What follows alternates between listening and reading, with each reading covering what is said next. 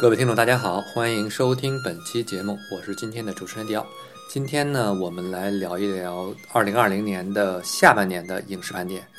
不过说到下半年，其实我们之前把一到十月都聊完了，现在基本上我们只要聊最后十一跟十二月就行了。今天呢，仍然是我们呃固定班底，请来了我们的呃老韩、陈老师和老李，让他们大家做依次做个自我介绍。大家好，我是韩景龙。大家好，我是陈世阳。大家好，我是三文场的老李。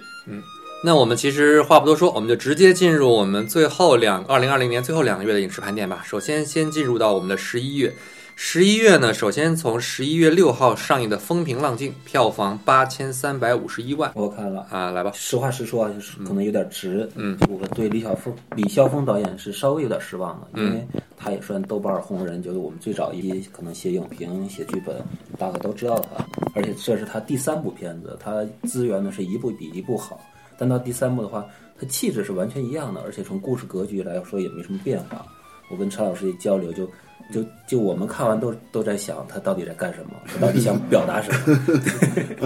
我是之前有有人一直跟我推荐说那个李霄峰导演的电影，大家可以看一看。然后呢，我也不知道为什么没看上。啊其实一直到这个《风平浪静》，其实是看不上的没看上，还是没看上电影 的？呃，反正不管了，没看上嘛，最后就没看上。嗯，呃，总而言之，到了这个《风平浪静》呢，其实我也我也没有在电影院看。嗯，明白。嗯，但是呢，看完感觉开场的时候，我感觉还不错，哎，就整个的这个影片的这个颜色呀、调度啊、摄影啊这些，我觉得都不错。但看完以后呢，就和韩老师是一个感觉嘛。我说这个导演到底想想要说什么？我说你们觉得问题在哪儿啊？他有点沉浸到自己的世界里面，然后他营造的氛围很好，就气质也不错。对从演员调度上面什么都表演没问题，但整个的故事格局，你最后的想表达主题就很模糊，可能他自己很清楚。但你从我们从从作为观众，可能作为编剧来看的话，就觉得你到底要说什么，而且就这样的事儿，你这么说，就意思也不大。这个模糊是哪种呢？是那种比如说，人物动机，呃，是比如说我看完之后不明白，还是说这种模糊的概念在于过去某个时代可以，现在这个时代不太可以的东西？也不是也不是，对啊他还可不是能作过为一时嗯个表表达者，就无论你作为文学小说的创作者啊，还是第一个电影的导演作者，你他其实要有相对明确的一个输出的。但他喜欢，可能自己认为是有留白，他觉得自己在电影里面已经说的很清楚了，我只不过是留了白而已。但对于我我来说，我我是 get 不到的。不过这片子票房啊，八千多万，嗯、倒是也可能挺风平浪静的，挺风平浪静的。但因为这片子上的时候，还好因为还好。对，演员是张宇嘛，然后张好译多很多人还小双家，小庄家，对对对，呃整个大家可能我看有一段时间的那个媒体口碑好像还可以因为他一直是把它营造成一个艺术片，哦，对，但他其实故事底子又没那么艺术。明白对。对下一部下一部的票房九百九十七万，《未来的未来》应该是没人看过，没看过，没看过，那我们就跳过。再下一部《光》，三百三十八万的票房，片子应该也没人看啊。嗯嗯，再下一步其实挺有意思的是，理论上 理论上来说的，今年 第一部的超级英雄片儿吧，理论上啊，嗯，就是投资可能没有那么高，是《地狱男爵：血皇后崛起》，呃，票房八千六百二十一万，千禧年的片子，全球票房零点二一亿美金，嗯，两千多万美金，其实从片子本身来说就没什么可，可从从总全球票房吧，能看出来大概的这么一个一个水准啊，你你看了吗？我看过。你你觉得是毁了原著呢，还是没有不，我没有觉得，我没有觉得这个悔过原著的感觉。就是我把这个电影跟二十世纪福斯之前拍的《神奇四 侠》新版的《神奇四侠》放在一起嗯放在一起去比较，嗯嗯嗯，我不是想说一样的烂，而是这个这两个电影，我觉得它不是为了拍电影而拍。嗯，我不知道这么说能不能理解啊？就是说，有些电影是为了拍一部能够流传下去的电影，有些电影拍出来是为了有其他目的的。嗯嗯你比如说福斯这个片子，当时拍《神奇四侠》，大家都行业内都说的原因是在于他为了去更新这个《神奇四侠》的版权，能够继续在自自己手里去流转的这么一个一个一个一个作品。嗯嗯呃，这个片子不是为了流转它的版权，因为黑片子属于黑马，嗯但是我觉得这个片子可能是为了黑马在做一些其他资本层面的一些运作的时候，需要有一部电影在这个时间段出现。嗯，有可能。就是有些东西他做的东西，有些东西大家会说，但我忘了拍一片子我花多少钱，我会不会给我带来什么样的一个好处？你问题不就赔了吗？可是有的时候这样的片子拍出来之后，它不只是反映在一个影视电影的这个票房市场，它从资本啊，从包包括其他投资运作来说，还是有其他帮助的嗯，啊。所以这片子我是这么这么去看的啊，因为我我跟千禧年这个公司之前合作过很多很多次，嗯就是就是我去过他们在洛杉矶的那，他们人都见过，他们这公司拍片子基本上没有什么其他原因，就是因为钱。啊是吧？ 啊， 对对对，就是为了刷对刷他一们下这之个前是他们之前做过那些呃 Expendables 敢死队、敢死队一二三那个系列嘛，嗯还有一些其他的那些那些动作片啊，他们在美国做动作片的，就像那些呃那些那些什么坠落那那些系列的，嗯嗯都是都是他们公司的吧，都是那些动作啊、商业赚钱的那些大片儿嗯啊，就是很很简单嘛。因为之前呃，老版的那些，就是我我那天惊惊讶的发现，就是一个特别奇怪的，就是在在在那个猫眼上面，他这个片子的分数竟然比那个之前两版老版的那个分数要高，还高我对不对我不知道为什么，但是呃，其实能理解，因为那个是之前那两座做的时候啊时，还间没太久有了不是还没有互联网营销呢，嗯，嗯嗯，那都是 VCD 时代。对对，还没有互联网营销呢。那个时候打分儿是大家看片儿去打的分儿，嗯现在打片儿打分儿啊，咱就不多说了啊。嗯对，就是这个一个极度呃暗黑化、商业化之后的一个 IP，就是呈现出这么一个状态吧。对，嗯。不过我我想说个题题外的，我发发现这个导演是这个尼尔马歇尔，嗯他导过一个我特别特别喜欢的恐怖片，叫做《黑暗侵袭》。嗯呃，应该是零零五年的一部恐怖片吧。那个是我在电影院看的，然后我看的时候因为过过于害怕，整个是捂着脸看完的。嗯，对，所以我这个导演其实给我留留下印象还蛮深刻，但我不知道不知道他这些年到底在干嘛。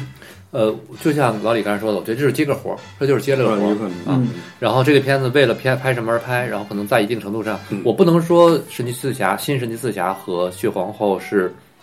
只是为了随便凑合一下拍的，不然的话他不可能该配演员、该上该上这些妆、该怎么怎么走。嗯，只是我觉得可能在一定能力范围之内，这是能做到的，可能这个阶段做的比较好的一个进步吧，有可能，或者说一个一个极限吧，有可啊能，不是进步，sorry，极限啊，因为当时我记得是这片子应该在国外是一九，因为我19是年一九年上的嘛。对，我上次去我在在戛纳电影节碰到他们的时候，因为他们有一个摊位，一四年、一五年的时候，然后他们的就靠着海边儿、靠窗户边上的摊位旁边挂了一个，就这个就这个呃是地狱男爵的。一个一个东西出来，然后我路过还开玩笑，哎，你要毁这个了？ 给人打一招呼， 不是你要毁这个了？ 我玩意儿， 走开吧。一语成谶，真的是，嗯，行，可以啊，那真的让你说着了啊，嗯，行吧，咱们这片子不多说了，这个这个反正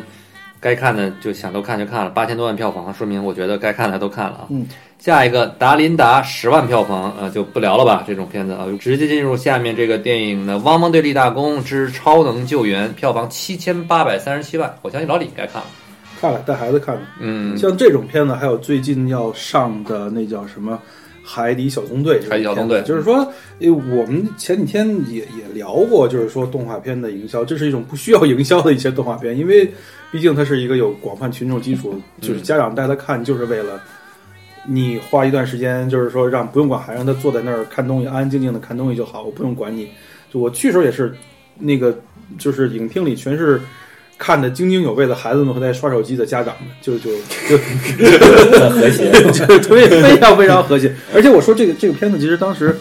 我我我还因为我儿子有时候互动性很强，他还会笑一下呀，或者说跟我聊聊，就是问问我句什么东西啊。就我当时注意了一下，其实这这部电影就也不是算是一个电影吧，嗯它就是几集动画片合到一块儿了。啊，就是拼成一块儿的几个特辑合到一块儿，因为在嗯就是说国外它是按季做的那种剧集动画片嘛，每一季到结束以后会有一集特辑，它可能把几集特辑合到一块儿了，做出这么一个片子来，拼凑出来的一个，据说是明年有一个真真正正的大电大电影影会上，嗯但是这个就是其实也是我作为家长比较欢迎它的上映吧。其实我觉得像，我觉得这一类这一类类型片吧，可以提一下，类似于应该说《海底小纵队》也好，还是呃《汪汪队立大功》，其实还有类似于像超能那个那个超级飞侠，或者像《熊出没》真中这些系列，其实是一样的。嗯，也就是说，当他们达到了一定的水准跟一定的标准之后，家长是可以毫无顾忌的带着孩子们去电影院看的。我记得好像我不止在一个地方一一个是一次，也不止在一个地方说过，说，呃，可能很多人对于这个呃《熊出没》注意的《熊出没》的这个系列嗯的动画版、电电视动画版有一些非议，但是电影版就目前我看过的这几部里来说，我觉得没有任何的没有任何问题能挑出来了，就真的是很不错了。而且现在在创作就编剧这一块呢，就是中国是没有儿童电影了，真人的儿童电影，对嗯，剩下的只有是动画片动。画动画片，对你像我们把小时候我们看的小兵张嘎呀、霹雳贝霹雳贝贝现在全都没有了。嗯这其实是也是一个倒退，有点可悲的事。但你觉得是可悲吗？可是，在我看来，只是动画跟我我有一种我有一种一个概念吧，就是你要如果这么说的话，我觉得动画也很可悲。动画过去是有所谓的能看的成人像或者怎么样的一种东西，除了咱们现在不讨论现在日本动画，可是现在的动画，当你看到一个动画，你想觉得这个动画很有意思的时候，你会发现真人拍这个动画效果可能更好，反正动画也能达到大多数特效能达到的效果。对，嗯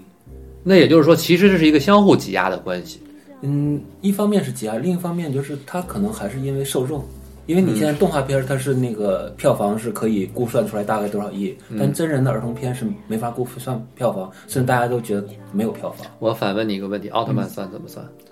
它啊这个是日本的，就在中国范啊围就内，是中国范围嗯内对中中国国范创围作范围就是特别可悲一事儿，就是没有人再去创作儿童片，就没有儿童演员，就这样的话，他大家带孩子只能看动画片，特别保险。但是，哎呀，这个话题说又多了。嗯这个儿童片需要儿童演员，可是现在的童星都开始演真人电影了，对，对，或者说在我们说未成年的青少年的演员，嗯美国好歹还有一个 Disney Disney Channel 去演一些歌舞青春啊之类的，对对在中国很多就直接演青春片了。对，你他嗯像像现在就没有儿童片这个类型了，咱就因为咱们说个敏感的，比如说吴磊什么时候出的道，他是小时候啊，对吧十？对，十几岁的时候，对吧？就是我对这个意思吧。包括哦 TFBOYS、我也 TFBOYS 三个人，你说他们嗯对三个人对吧？你包括在那个徐峥的两部《我和我的祖国和我的家乡》里面演那个小男孩，男那孩个那那个就非常不好错玩，那个对就很好啊玩。但你说他们要拍儿童片，你你怎么去？在我看来，就是儿童片可能就需要去迎合小朋友。那迎合小朋友，可能目前现在最好的方式反而变成了动画。是的，因为现在就是创作就是已经到这一块了，大家都发现真的真人的话不去不知道是写什么样的故事了，校园故事也不会写。啊然后你稍微再大一点，就变成另外各种版本的《小时代》现了。在的校园变成了青春， 对吧？青春变成了爱情，很多甚至青春戏，甚至变成了职场初入职场的职场新人戏。对，嗯，然后就是情感，就是爱情，就没有以前我们说那么少年感的东西了。对，所以说我小想龙人啊，我想说，如果说有有人听了这期节目受到启发，做出了一一部特别成功的儿童电影、真人电影，或者重拍了《霹雳贝贝》之类的，记得给我们这个我们我们几个人就是票房净收入的百分之十就可以了。那我是希望能看到百花齐放。现在，嗯现在你看那些少年的演员是靠演《隐秘的角落》火的，对，就就这个这其实听起来挺怪的。我那两个少年火了吗可能可能我会比较悲观吧，在这个角度来说，我觉得呃，儿童戏、儿童片在这个阶段之中，他们属于特别尴尬的一个阶段。他们既迎合，就是他们既没有办法去做主流的讲小朋友身边的故事，因为小朋友现在在干嘛？就是在一一周上五天课，然后周六周日再做再上补习班。你说他们的青春故事能有什么样的东西去讲是呢啊？对那吧？你看国外其实也是差不多，都是以 VCD 啊或者是网飞那种形式出现了，它也进不了大院线，做一个特别主流的商业片了。嗯，这就是可能需要需要更多的儿童频儿童频道，对但儿童频道就会变成儿童综艺剧，这个是有可能的，儿童综艺啊。我不知道是不是跟中国目前的这种投资也有关系，就是你你用演员码，就是你能码出一个大概的一个一个票房的一个前景来。你可能拿那个儿童演员码的话，你感觉这个可能没什么前对景，。它嗯还是以商业回报来作为第一位的。这就是刚才我为什么我提到奥特曼，你们说是日本的原因，但其实换点换点在来说，奥特曼其实是给还是主主主力还是给这个青年跟小朋友看的小朋友看为主的，对吧？但你看他的这种是都是算得过来账的，那又回到了经常说的什么知识产权啊、大的这种品牌啊、品牌的概念就回来了嘛，对吧？啊，当然这个片子就哎，有这个多多多多多发散了一下。嗯嗯。汪汪大，但是我可以我再多提一下，《汪汪队立大功》其实我一直觉得还算是挺挺神奇的一个一个一个作品，因为它毕竟是在一三年，我印象中应该我第一次看这片子在一三一四年的时候。嗯，这片子呢是拯救了很多，包括当时的这片子的制作方就是呃 Spin Master 这家公司，他们靠这个《汪汪队立大功》把整个的自己在当时的那个颓势救了回来，而且他的玩具卖的也非常的好。是吗？同时，这个片子当时是在美国的 Nickelodeon，就是尼克频道这个这个上去播的。尼克 Nickelodeon 里还有就类似于像《忍者神龟》啊，呃海绵宝宝这些作品，其实《汪欧地利大公》开就是 Paw Paw- Paw Patrol 这个片子，其实还是在小朋友的氛围之中达到了一个非常好的一个一个权衡。我觉得这个片子算是我觉得最近这十年间看到的比较成功的一个全球全球方面的一个影响啊。行吧，咱们去下一个，下一个热血合唱团我看嗯了港片，我是必看的，而且还有刘德华，但是啊刘德看华完也特别失望。啊就是我们上一次总结说看到卖国人特别欣喜，香港电影没死，麦道人啊，对，然后看这片就会说，哎呀，又死了，活过来又死过去。对对对，死去活来，嗯，对，这片子其实它里面有很多情怀性的东西，因为它是主打音乐片，然后里面有一像卢冠廷啊、雷颂德呀、好多音乐人，而且好多的老港人艺人就陪着刘德华一起出来，但是刘德华在里面显得特别老。然后整个的状态也不好，他也就类似像《放牛班春天》里那个音乐教授，就那个角色，但整个状态也不好，剧本也特别特别差，嗯就是他完全达不到就九十年代九十年代香港片就是青春片那种那种好的一个状态。哎，它这个片子整体特别像就是音乐版的那个甄丹演了一个肥老师那个感觉，嗯，对，哪哪都不搭。对，里面问题少年也问题孩子的问题也特别，就感觉编剧也在也在取巧，导演也不下功夫，就想拿刘德华骗钱一样。但是但是这个导演叫关关新辉的导演，他上一个电影，假如说是那个《可爱的你》的话，也就是又名五个小孩的校长的这部电影，那个电影拍的非常的好。还可以，那是对吧？对，而且它其实也都是这种港片的配置，嗯这里面全都是老港片艺人，完在香港拍的，不知道为什么这回这么差。嗯，对，因为真的还不如可爱的你呢。因因为因为，假如说是你、呃，当时我是不知道，我要知道说就是、呃、是同一个导演的我，我肯定会去看，但肯定我我也会失望。就他达不了麦洛人那些，你能体现出来真正港人精神也好啊，嗯嗯嗯嗯这种生活，这里面特别假。就从刘德华演那种国外回来音乐教授，要带领着香港一个问题学校的问题孩子去去合唱，嗯就整个设定就假，完里面的环节都都感觉就就平行宇宙里面发生的一样，表演的状态也不好。行吧，咱们看下一部，嗯，下一部，下一部《野性的呼唤》票房三千四百万，这个是嗯原福斯现二十世纪影业，也就是迪士尼。嗯，呃，其实这片子改改自这个《荒野的呼唤》嘛，就是杰克伦敦那个小说，嗯，《荒野的呼唤》啊，故事其实我觉得还是挺挺经典的，嗯讲讲这个宠物啊，对吧？讲讲这个呃生存如何人生命在不断的这种这个情况下如何去求生存的概念。然后又有我喜欢的哈里森福特啊，我是很喜欢看的。你们你们看了吗？有人看了吗？我看了，但是我不太接受这种制差点以为又要跳到星战上了。但它它里面有动物的第一视角，我总觉得现在我们拍片就是，你除非是动画片，一旦加入这种小动物的第一视角，就稍微有点怪，我就让我出戏。对对，这这是我唯一就接受不了。但你整整体的制作呀、包括这个动物的这种，包括风暴那些东西，我都觉得特别好。我觉得这个片子还有一个有一个可以可以去理解的点吧，就是这个东西毕竟它是杰克伦敦当时的小说嘛，在那个时代，其实就是人的文明不断的去侵蚀到侵蚀掉自然的时候，自然有一种对于想回就是想在文明摆脱文明回到自然的那个过程，所以说狗在被人驯化驯化的过程之后呢，它其实有一种想回到野性的那个对那个感觉，其实那个时候是有的。但是我们在二零二零年这个时代，尤其是在去年这一年的情况之中嘛，我们跟自然恨不得我们已经在开始在，就是从我们主观的感受上在隔隔绝自然了。可能在这个方面来说，在这个角度上呢，来谈吧，这个片子在这个时间点出现，嗯，可能很难唤醒很多人的共鸣。嗯嗯，再一个，嗯，题材吧，但是我还是很喜欢哈里森福特的啊。下一个，下一个，唉，《热气球飞行家》两千一百一十一万。嗯这片子有人会因为小雀斑去看，不过当时我好像是在《野性的呼唤》跟这个《热气球飞行家》之间二选一，我就看了，还是选了哈里森福特，还是选了哈里森福特。嗯啊然后对，就没看另外一部。你们看了吗？没有，没都有没看有看过的朋友说挺好的。对，也就也就也就这样吧。那有机会我们再看一看吧。嗯，再下一部，下一部票房五百六十九万的《马永贞之法北绝》，应该没人看。没看过。没看过但是从名字来看，特别网大，就不知道为什么最后还影院发行了。嗯，所以这种从名字你看它就是浓浓的网大气质。演员是徐少强，也是老老香港演员。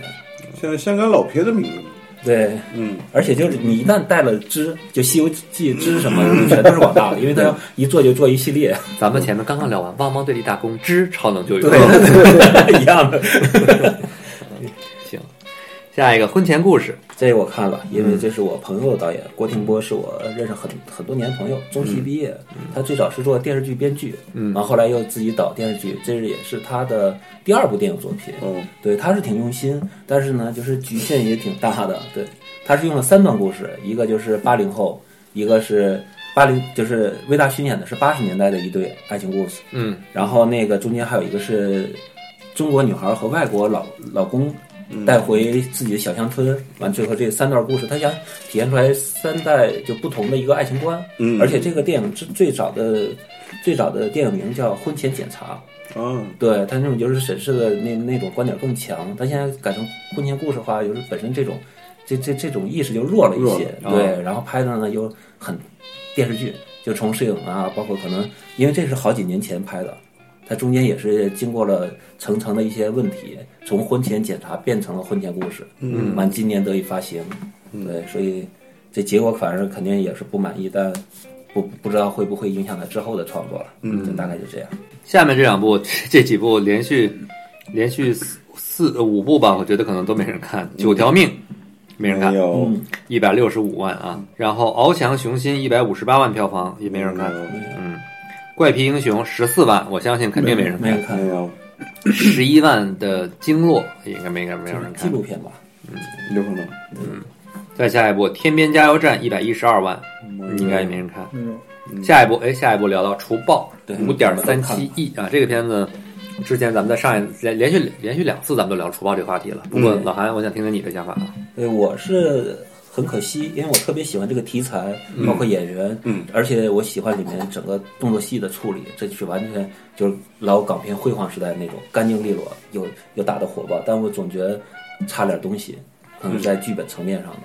就可能最后导完了，我们刚才聊天的时候，我一直觉得它是没有骨的，光有皮，嗯套着一个特别经典的港片的外皮，但里面是没有以前那种能支撑住作为一个经典的香港电影也好，或者类型片也好的一个骨骨架，可惜了。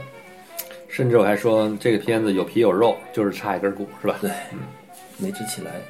不过哎我还是说，可能这个片子《除暴》这个片子，二零二零年给我最大的感觉就是，这个片子二零二零年片子啊，乃至可能未来一些年之中，提到《除暴》这个片子，我都会想到，呃，这个片子在人物设定上啊，给我带来的一些冲击。但是这片子内容可能过了几年之后，也许我就淡忘了。嗯，但至少它留给我了一些东西。我觉得有的时候电影，有些电影就是这个样子的。对，可能你去看这片子的时候，只要这片子有一个点敲住你了，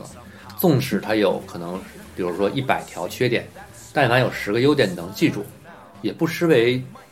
对这片子有一些好感吧。嗯对，而且我觉得我对于我来说，他给我打的强心强心剂是，他知道现在在二零二零年，我们还可以这么拍动作片，嗯你还可以在广州的大街上去这么打枪，只要你故事 OK 的话，是可以做出来的。对就我们还是能将来会有好的枪战片，因为我我再往前推的话，我喜欢就是能体现出来这种是杜琪峰进入大陆第一个片子《独占》。嗯嗯，是的对，那个片子我特别喜欢，但是后来发现杜琪峰不拍了，改拍音乐片了，我就就就惊呆了，因为我一直希望是真的香港和香港电影和大陆电影合并以后会出现更好的，因为我们中国大案太多，可挖掘的现实故事太多，要拍这种闲理财的枪战片是有真正真真正意义上的，那是一个特别好的意义，就我觉得这个是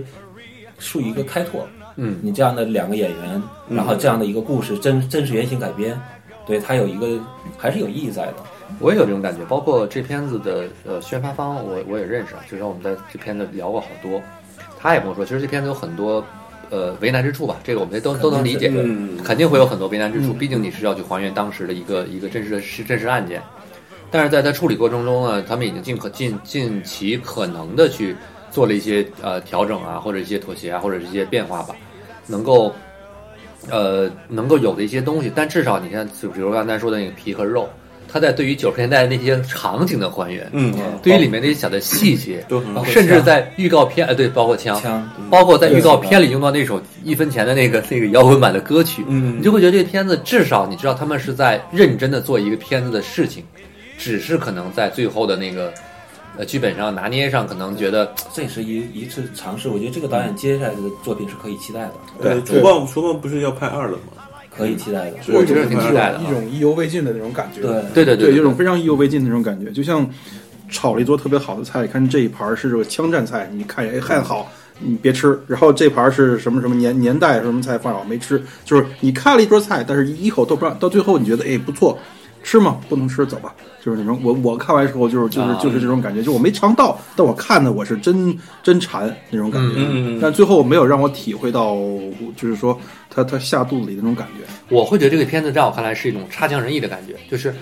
勉勉强强在这个情况之下，觉得 OK 了，我觉得可算是你及格了。别管这个及格，我们是按照英国的四十分及格，还是中国的六十分及格，无所谓。反正我觉得，反正我看的时候感觉就是，好像节奏有点怪怪的，好像你是、有些东西没可能讲明白或者怎么样，它就就就过去了，就是对反正我感觉节奏就有点怪。可能我觉得在某些片子来说，呃，如果有些东西觉得不不合适放，不合元素，比如说我举，我觉得这个话题可以说，就是我不觉得里面的那个女女主角有太多的存在的必要。嗯，在这个就从现在这个我们目前架构之中能看到的吧。对，对，我不是说女女主角不值得存在，而是说她这个角色，对，不太可能存在的必要没有那么而且强。他的戏一出来，像陈老师拖垮了节奏节奏了。对，嗯前面的话前面都很好，一到三十分钟以后，突然他俩谈起来恋爱那一场戏，嗯就把整个的节奏给拖垮。反而女警那场戏，她那个女警察那场嗯戏，我觉得反而你多加点我是我是 OK 的 OK 的，OK 的对吧？但是我觉得女反就是就是呃，这个吴彦祖的那个老婆，嗯那个角色，呃，你你是有没有都行，对，我是这这样的一个感觉嗯没错啊因为后面还有他妈，就是你我们从人物设置来说，他有一个他妈在他在那个位置鼓励他或者怎么样的，就让这个男人一直能往前冲够了。他又有一个老婆，又有个妈，其实这两个人是是重复的，因为出现的场次和功能都差不多。但是就是我我们在进圈儿之后的话，就大家想改变这种悬疑啊或者推理，甚至这种强情节的那个 科幻片儿的话，就这几个案子是经常有人拿来提的，但每次都没有人做。嗯不过我觉得这是一个好头。对建国后十大十大命案没，错包括我们辽宁的那种二王大二枪王，嗯是我去年是得知那个俄罗斯列车大劫案已经有人拍了。是吗？火对对对，嗯真的对对对，所以将将来这种现实题材会越来越多，可能你们制作上也会越来越好。嗯，我还是很喜欢看这类片子，希望能够有更多的这种片子能够能够出来吧。对，呃，那个让韩老师激动的那场戏，你说的是街头枪战的那场戏，呃，最后一场就是在抢银行死人最多的，他死了两个同志那场戏。哦，就是在那个街头打那对个，对对，他把手雷给了小嗯孩儿那一场戏嗯嗯嗯嗯嗯，就而且那里面枪呢，包括整个的那弹道那些设计都很很在这个位置上。没错你想这种投资能看到那场戏够了。对嗯嗯下一个《末日逃生这个哎我看了，这个就是感觉》，好嘞，还又是一个，我怎么老看这种片子？就是就是 我就是这种灾难片，就是到后边，呃，后边就是基本上等到那些特效灾难出来以后，我就没什么感觉了。就是哎哎，这儿看过，呃，这块儿我也看过。你现在毁什么我都看过了，还是按照以前常规的那些就是那些东西来，但是让我印象最深的是最它开始的时候，也是从一开始就给我留下这种就从我个人来讲啊，看这个片子非常不舒服的一个感觉，就是就剧透一下，就是开始的时候，他们嗯，没事，去意识到这个灾难会来的时候，嗯就是他们在家里聚会上，就是有他是他们家人是收到信息的，嗯政府会选择性的给人发信息，就是说嗯你要到什么时候去哪儿，嗯然后当他们当他和在他家开那个聚会嘛，嗯他们家的电视上和他的手机上出现这个东西的时候，邻居的手机上就开始什么都没有，嗯就问为什么你们家能能能这样，我就没有被，嗯就等于是人人类筛选的这么一个过程嘛，嗯然后就开始说你要带着我的孩子，嗯我不能，我不让带，就是那种，就是从一开始就是有种让人非常一压抑、非常不舒服的不适感，但到后边就是就基本上就没有什么，呃，就会很很常规性的灾难片的感觉，就是哦。嗯哦，砸下来了，我看过这个爆了，我看过什么，嗯呃，毁这毁那的，我们基本上都是一些老套路的东西，我们都看过了。那我觉得前面那个设定挺好的，但是，就是送孩子让我有对啊点不 适感，知道吗？哦，就是这种，如果说是普通的一个年份，我看这个东西可能没有感觉，你知道吧？嗯，就是尤其是像今年和去年发生的这些事情，你这时候再看一部嗯这样的感觉的片子，就对我的感觉就是，嗯，非常非常的不嗯不适应，而且他们自己的孩子后来还丢了。来吧，下一步。嗯下一部《海兽之子》一千六百三十二万，日本的动画，没你看，没看看是没吧看，？没看。呃，这个片子其实它是从一个漫画改编的，然后这个漫画呢也不是一个，算是一个中篇吧，我记得有，我记得应该是五本儿。嗯，呃，其实从这种五六本漫画改编成一部电影来说呢，难度还是比较大的。就就是说一个稍微片面点儿的话，我觉得这种规模改编最成功的日本动画电影可能是《阿基拉》，就是把六本的一本六本的漫画变成一个两小时的电影啊。但是有很多你你会发现，这样的电影只要去做，你就会必须要面临到一个问题，就是大面大量的取舍。嗯，对，因为它不像是比如说，呃，《鬼灭之刃》这样的动画，我是讲故事中大段故事中的一小一段，段，嗯我只是去把前承前启后的一个故事讲出来。嗯，我再让你们看了电动电视动画之后呢，我把这个电影拿出来，让去接着去讲，嗯大家有一种看连续剧的感觉。但是看像《海兽之子》或者像《阿基拉》不是，感觉很多人是不会看那个原来的作品的，他是希望能够在这两个小时、两个多小时，或者说一个多小时之内，去把整个的故事全部，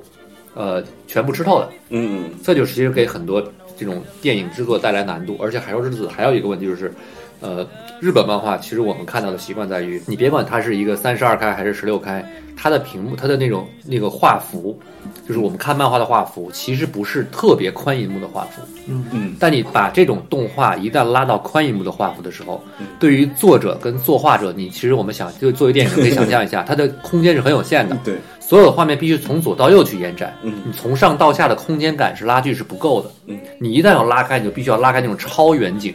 然后呢，可能就左右就会大量的留白，嗯这件事情，可能我觉得除了韦斯安德森之外，嗯嗯，没有谁能把它看得这么漂 亮，对吧？但是这是一个，这是个啊，这是个梗啊， 嗯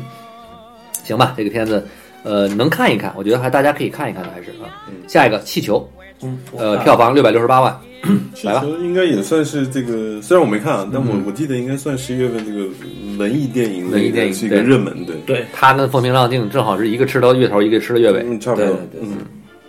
乱码彩蛋，反正现在就属于一个藏族电影的一个旗帜了。嗯，而且就围绕他的话，他的摄影师啊，他的编剧啊，包括演员的话，现在都已经都生长出来职业了，都开始自己在拍自己的藏族电影，而且就是大家，而且作为藏族人拍自己藏族电影的话，就是外面都得接受，对，而且他们也的确是因为他们的思考方式、思维方式和我们也不一样，所以嗯就是他们出来的东西你，你只能接受。对其实也没什么评评判的一个一个、嗯 一个那什么了。其实这样的也挺好，我觉得，对就是你能是够这样的培养出这样的一个环境之中，对让我们多看一看不同的那是个维度它的是一个作为一思个考嗯藏。族文化一个存在的。我们看的话，就是去试着理解它，对然后去。但你从电影制作的角度，而且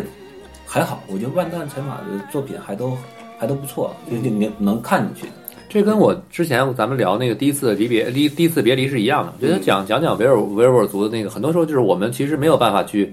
完全的设身处地的去体会，但是我们去通过这一个多小时去尝试去理解就足够了。对。嗯，就凭那些就就我们内地的导演去在那边拍东西是不一完全不一样的。嗯嗯嗯，这几年比较成功的话，呃这类题材应该还是那个冈仁波齐，对吧？但是当然看，，当然，波波奇对奇听说就是因为我们当时也有一个藏族片子在拍，嗯然后去审查的时候，就这也多说了一句，嗯，就是就那个，因为他是民委来审的，嗯就是他们对冈仁波齐是有很大的意见，为所以啥他是你从一个汉族人的角度去讲我们钻山，就嗯讲我们就那个，然后你是把藏族的这些落后的东西全部展现出来了，其其其实是迎合你们自己的口味了。嗯嗯所以他是不喜欢这样的。嗯而且现在就是藏族第一扶贫是不让你不不允许就这样的行为的，然后就是要有家，另外小孩是不能不允许去参加这种专山的，哦小孩一定要上课。你们这样的话，好像回到几十年前了。嗯对，是他，你底下是怎么样的话，他他无无法去去限制你，但是人家是明文规定，小孩一定要上学，嗯藏族也是一样。但那你《冈仁波齐》里面拍的就是一家人上路嘛，没错那你这不就违反了人家？没错没错，嗯所以现在就是我们汉族人去西藏拍片越来越难，但就是反过来已经有他们藏族自己的电影也 OK，嗯，对靠靠万马导演一步步拍呗。对对，挺好，我觉得这个慢慢慢慢的吧，慢慢来吧。嗯嗯是下一个，下一个 六十九万票房的《城妹的时代》啊，应该没人看。没有然后三十六万的《妈祖回家》应该也没人看，没 有，三百三十四万的《守望相思树》也没有，没有 特别齐刷 刷的没有。这都第一次听说的片名。对，就这个东西，哎，就是嗯，然后接下来几部，相信还是同样的感觉啊。天堂的张望二十九万，没有东去东又来二十一万票房，一百七十万的麦兜饭堡骑兵，嗯，也没人看，没有嗯哇，这这一部卖都卖的这么低啊！嗯，可能这个我觉得与宣传有关吧。我确实我要不是写在表上，做到表的时候，我都没想起来，就我都没想到十一月份还有读麦兜，哎但是我把 IP 给卖了，是不是大陆做的？这不太确定，但是导演还哎，是谢谢立立文，对呀、导演还也是谢立很文，奇怪很，奇怪。对，很奇怪，嗯。然后下一个呢是郭帆导演的《流浪地球：飞越2020》特别版，呃，有据说是有新加的部分，但是我确实没赶上看的时间。再一个，那段时间排片也不是特别的满啊，嗯嗯嗯，没看，我没看上，四百一十八万这次的重映啊，都没看。没有没看没有没有，下一个一百零四万的《应城》，没也没有人嗯看，《应城》啊，然后九万票房的《妈妈不再摇滚》，没嗯有没有人看啊。好，下一个，呃，接下来几部应该我就看看都没有什么有吧。闺闺蜜心窍三百九八千三百九十八万，嗯没有没人看。吕建江一百二十七万，没人谐音看。梗得对，扣分啊。没有，嗯，哎呀，闺蜜心窍这个真是我太都欠我了。觉得没人起跳，对对，闺蜜起跳，日光之下一百零二万，哦没有没没有漂亮。咱们就感觉就是这个月就跟没看电影一样哈。嗯好，但是接下来两部应该都看过，《疯狂原始人二》三点四三亿梦工厂的片子，全球票房一点一五亿，我看了，我也看看了了，嗯都看了。那就我没看，嗯，没关系啊，咱们稍微聊两句，嗯，我觉得，我觉得我挺喜欢的。嗯， 这我是单独去看的，因为我儿子是他先看的，说说说爸爸这个特别特别好看，他看过他看过第一部吗？看过，但是但是忘啊了忘了，太久了，哎对，隔了好像第一部书是没有 他呢。嗯，我是跟家人看的哈，不是跟他看，那是没有他的。然后因为他去看的时候，我是我是选择看了另外一部电影叫《一秒钟》的一个电影， 然后后来我又自己去补，下一步就是一秒钟，我自对自己补了一下这个《疯狂原始人》，就是说，嗯，因为他们宣传做的很大嘛，国内那个配那那个配音演员阵容也很强嘛，毕竟环球嘛，然后去学习了一下嘛。然后我看的是英文版的，其实，但是我觉得整个色彩上和故事上、叙事上、动画上做的非常非常讨喜小朋友，就是说看电影这个一个一个习惯，因为它是色彩非常非常的充裕饱和，然后节奏非常非常快，声音和笑点就是。呃呃，这可能我们以后一会儿聊到《心灵奇旅》时候还会聊到这个这这这一方面，但是是非常非常呃适合小朋友看的一部片子。然后，嗯，好莱坞的这个制作也没得说嘛，就是它它整个看起来也是也是非常非常舒服的，是一个非常非常不错的这种家庭娱乐电影。嗯，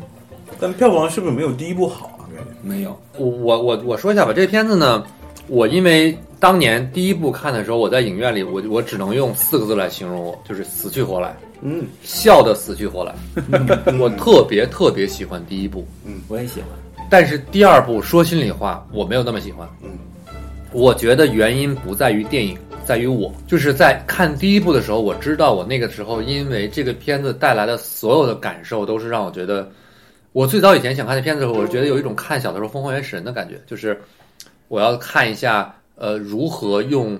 呃，古代什么什么石器时代的人类用一些现代梗去迎合，嗯但是在这一部里面呢，我还想看这种东西，但是这一部里面少了，嗯嗯那些隐喻的东西少了，但是这片子里面越来越明显的东西多了，所以呢，就变成了，比如说他想描述一个人沉迷手机，现代人沉迷手机，他就放一个窗框，嗯他就盯那个窗框一直看，他说的所有的话让你感觉都是我在让你知道哦，你现在是现代人，而是就是缺少了一种那种，嗯，反正没有反差了。就是反而让我觉得这个反差没有了，嗯嗯他只是在那个画了个，就是就我们说他把皮换了个皮而已。嗯嗯那种感觉少了很多。再一个，当然这个片子我仍旧会给一个比较高的分数啊，就是我觉得还是挺挺好看的，还是很乐呵的。只不过可能我对它的期望值有点高，嗯，它没有达到那个期望值，嗯但是不影响这片子，我觉得是个好片子，嗯，甚至片子看着还是很开心。嗯，只不过我在这次我确实在电影院里没有死去活来的感觉，我没有笑到死去活来，我还是笑了，嗯但是笑的没有那么通透，笑的没有那么彻底。而且我那天看的还是我特地去找了 IMAX 看了一个我坐的特别好的一个位置，嗯我就特别希望能够再让我回到二零一三年那种感觉，笑得死去活来，但是也没有那种感觉吧，就可能有的时候期望过高了这个原因啊。那老老李，你们家小孩怎么夸的电影？他在看动看预告片儿的时候，看这个片子的预告片，因为我平常会给他看一些预告片，就是说你你喜不喜欢这个，带你去看。他预告片里边，他是个男孩嘛，他他对他印象最深的就是那个里边那小男孩儿说去就去去遛遛他的宠物，然后一扔棍儿扎到那个鸡的眼睛上，就啊一叫，然后他就哈哈哈特别好玩。当时一决定我要看这个，然后其实这点在电影电影里边一是一闪而过的。他他的有时候我会我在看电影会会在观电影里察面出现两次，有个呼应。对对，我会嗯观察他去看电影的时候的一个、嗯一个一一个状态，他就是他会有一个他非常被荧幕上的东西吸引住，但是这种片子就是说，如果说呃，因为我后边会聊到一个片子叫《棒少年》的时候，我再我再说，因为那是我也是带他看的，嗯第一他的第一部第一次看纪录片人生看纪录片，嗯嗯完全不一样，因为因为他这个故事不是设计的，嗯，这个故事是设计抓抓小朋友的心思的，嗯它有跌宕起伏，它就算它慢下来的时候，它后边会有一些东西让嗯你吸引你的注意力，所以说它是一个从头到尾，它是说，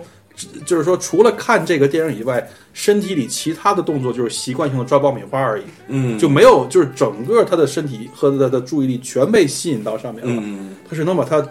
从头到尾吸引住的，他完之后就说：“爸爸里边特别特别好看，五颜六色的好多好多动物，非常非常棒。”然后整个故事是节奏是非常非常迎合这种小朋友喜欢看的戏，他没有一个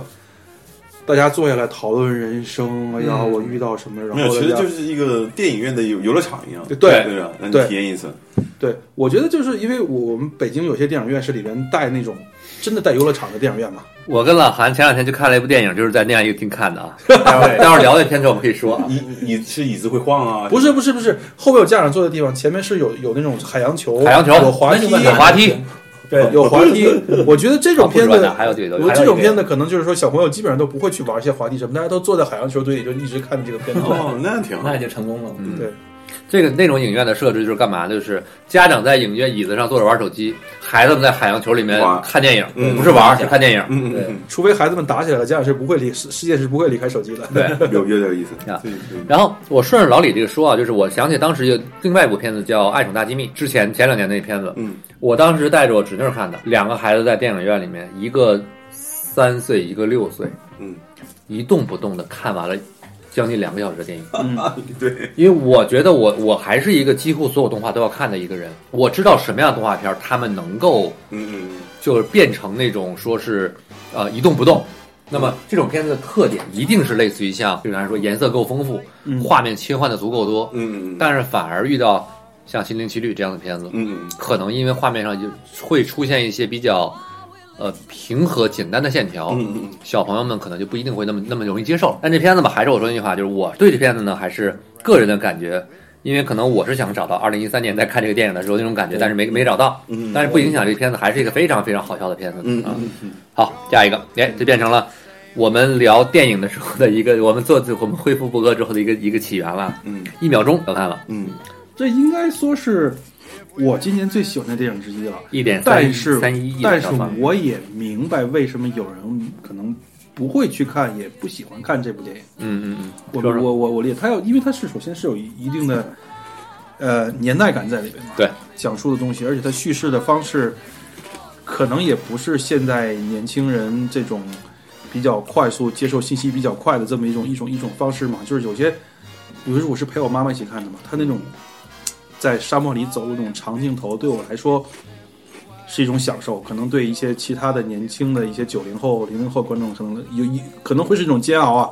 这种为什么会这么慢，为什么会会这样这样，而且它可能因为它太具年代感了，嗯它的它的里边一些一些故事，可能对现在一些年轻人就非常非常的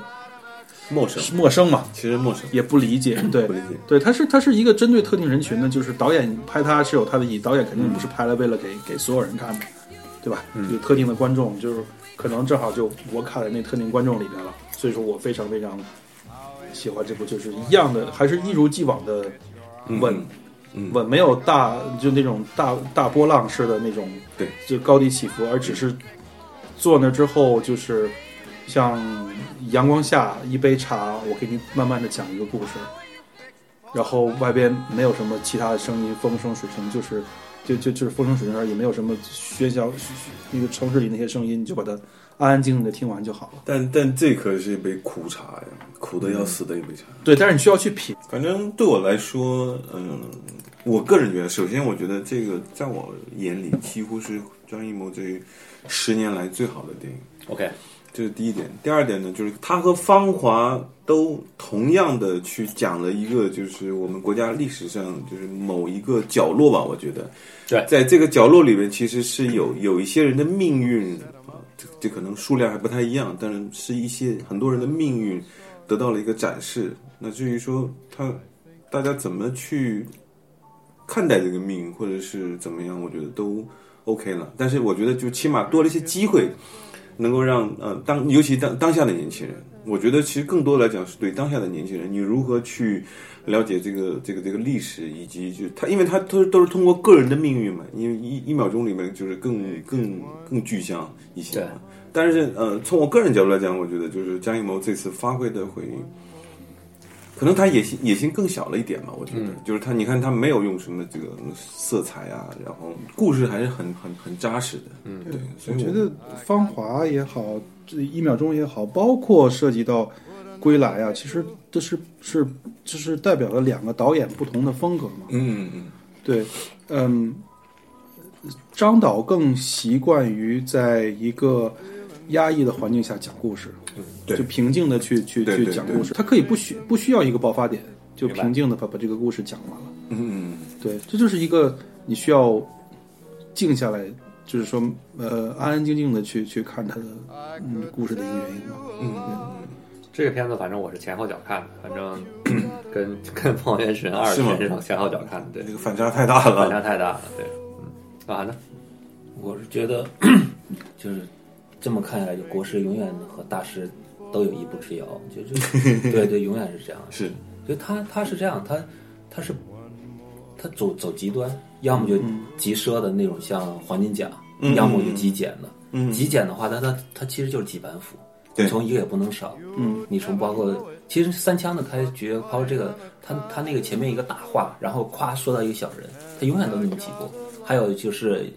那个高长健演的一个，嗯其实它里面的整整个表达的情绪、啊表达什么东西都差不多。对先给你一个大景，然后缩到小人物，然后就让你扎下来就看，这种意图很明显，他就做不到那种大师的举重若轻这种东西。每次的话，我都知道他要干嘛，而且这个那那个好演员也是好演员，他那么走也是都有目的的，就这种目的他不是大师所为的，他一定是刻意所为的。嗯包括归来，就这个我就总觉得差一点点，就可能是中国这种好导演、大导演到最后的他一个通病。其实你像那个陈凯歌的《妖猫传》也是，他那种大，他那种肯定是他的胸怀的表现嘛，但是东西就显得特别刻意。嗯包括冯小刚也是，冯小刚肯定要走和他们不不同的路，但他也是一看就是啊，一定要看出来这是我我的冯小刚式的东西。完、张艺谋也是，这一定是我从第一个镜头你知道这是我张艺谋的，嗯对，这真的是这样的。从那个第一个景，然后说到那个那那一块脚步，呃包括包括那谁出场，我就说，哎，这干事也出身嘛，是啊，嗯就是你前面所有字幕都删掉，你就放上这个开场，我就知道那肯定是张艺谋的，嗯对。哎，但是还是希望他能出好作品。我反而期待他后两部片子，两个类型片。对，就是你这两个类型片的话，你就看来他作为一个导演，能在几个类型里面游刃有余了。嗯这其实他相当于重复，呃，未来应该是三个吧，一个是现代警匪的坚若重庆磐打黑石的，重新打黑坚若对磐石，然后第二个是悬崖之上悬崖之上等于是呃谍战片，就是抗抗日的谍战片，对然后现在正在拍的那个叫《最冷的枪》吗？哇啊，那个抗美援朝，狙击手那个抗美援朝那个传奇狙击手的一个故事，而且还是好像说和他女儿是合联合导演的，哇嗯所以未来是三个电影哦。 还是挺期待的，还是挺期待的，对，对肯定会要看，对，对，但是这部片子让我最让我嗯呃怎么说呢？最最抓我的一段戏就是说，嗯，又要剧透了啊，嗯就是那这些个是群众约嗯都的走了之后，然后他说我还想看，然后他说那我给你就是说轮着放，对，是因为放映员会做一些，因为胶片这种东西其实是很稀少的一个东西，大家都会做一些非常非常怎么说呢，淘气的事情吧。就是有时候你可能同一时间一个胶片给两个厅放，嗯这是 这是可以做到的，啊就是一个机器出来再走，或或者说，其实它是你要它轮那个时代，如果说范老师能做到让让那个胶片是轮子在转的话，就是你看后来其实搭了很长很长的那段在里面走，嗯，说明它是一个技术呃含量非常高的一个，就是业务能力非常那什么的放映放映员员，非常好的放映员。嗯，对但。但但其实那场戏是前面那句话特别让我的有感触吧，就是他就是老范随口说了一句嘛，他说你无论这给这些人，就他说你等他们先走啊对走走干净了，我再给你放，不然的话就一动静一出，这人又回来了。他说就是无论放什么，他说狗日的都能看一宿 你。放一宿他都能干。其实 这句话听了非常非常的心酸，是真的没有娱乐文化的时代，没错，对，因为他说两个月才看一次电影，对。嗯对，对于现在人来说，娱乐太多了，反而可能有些人对于娱乐的方式越来越挑剔了。对，所以刚刚那个你也问为什么就是票房这么低，我觉得就是说，嗯这个可能和当下的这个观众的共鸣度会比较低。是的，对对对，而且过去我觉得，呃过去有段时间吧，就是就像刚才说的什么，放个只要带影儿的放出来，大家可能看一宿。 到后来是一定是得满足大家想看，就是比如说“大片儿”这个两个字的出现，就是满足了一定人，就是它必须得是那种打道之类的，只要这种片儿看，大家都都愿意看。嗯但是最近这十几年，其实我们传统意义上的大片儿也不够了，因为大大片儿在二零二零年已经变了味儿了。没有问我们在十二月份就有一部电影，就是是传统意义上的我们说的大片，但是其实很多人的感受都不一样。嗯啊我们聊到这儿再说吧。嗯嗯行，那我们就进入到十二月。嗯十二月呢，我咱们先有几部肯定没看的啊，这三十六号护卫军九十九万票房，嗯五彩缤纷二十二万票房，七十三万的《董春女》啊，应该没人看啊，没有没有，宝可梦超梦的逆袭进化一千六百零七万，东宝的一个动画，这次的十有十之动画应该是没有人看吧？没看没看啊。嗯但这片子挺有趣的，就是在做宣发的时候呢，属于垂直投放，就是我看好多宣发垂直投放，就他们比如投到一些嗯做类似于这样的一些品牌的这个渠道啊，那这样的话就是他们的如果去你们家有什么订单，嗯，那你在订单里面给我加一两张这个海报的贴纸啊、海报啊什么的，就做一些本嗯就是垂直的宣传。所以说这个片子的票房实质的能反映出来的结果，应该就是呃粉丝向，嗯纯粹的粉丝向的一个电影。那么宝可梦的粉丝能能呈现出来的一个概念，当然。可能有一些粉丝没有去触及到，但是这个一定不是说广义的粉丝，它一定是一个稍微稍微嗯就是核心一点的粉丝会去看的。下一个其实我觉得票房还是很有趣的，环球的这一点四亿全全球一点四亿票房，一点四亿美金票房，在中国是两千五百六十一万的《隐形人》嗯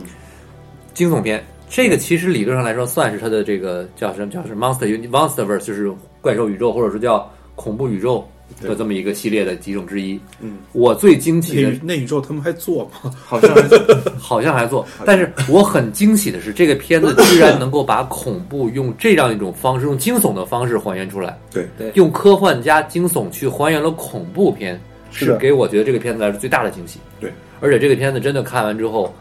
后背发麻，就是一种感觉，有点儿有就点儿毛骨悚然的感觉，有点儿，有一种恍惚间好像看到一点点黑镜子的那种嗯，那种感觉嗯啊。反正我觉得在二零年的恐怖片里面，我觉得这个呃我挺喜欢。看了，因为呃，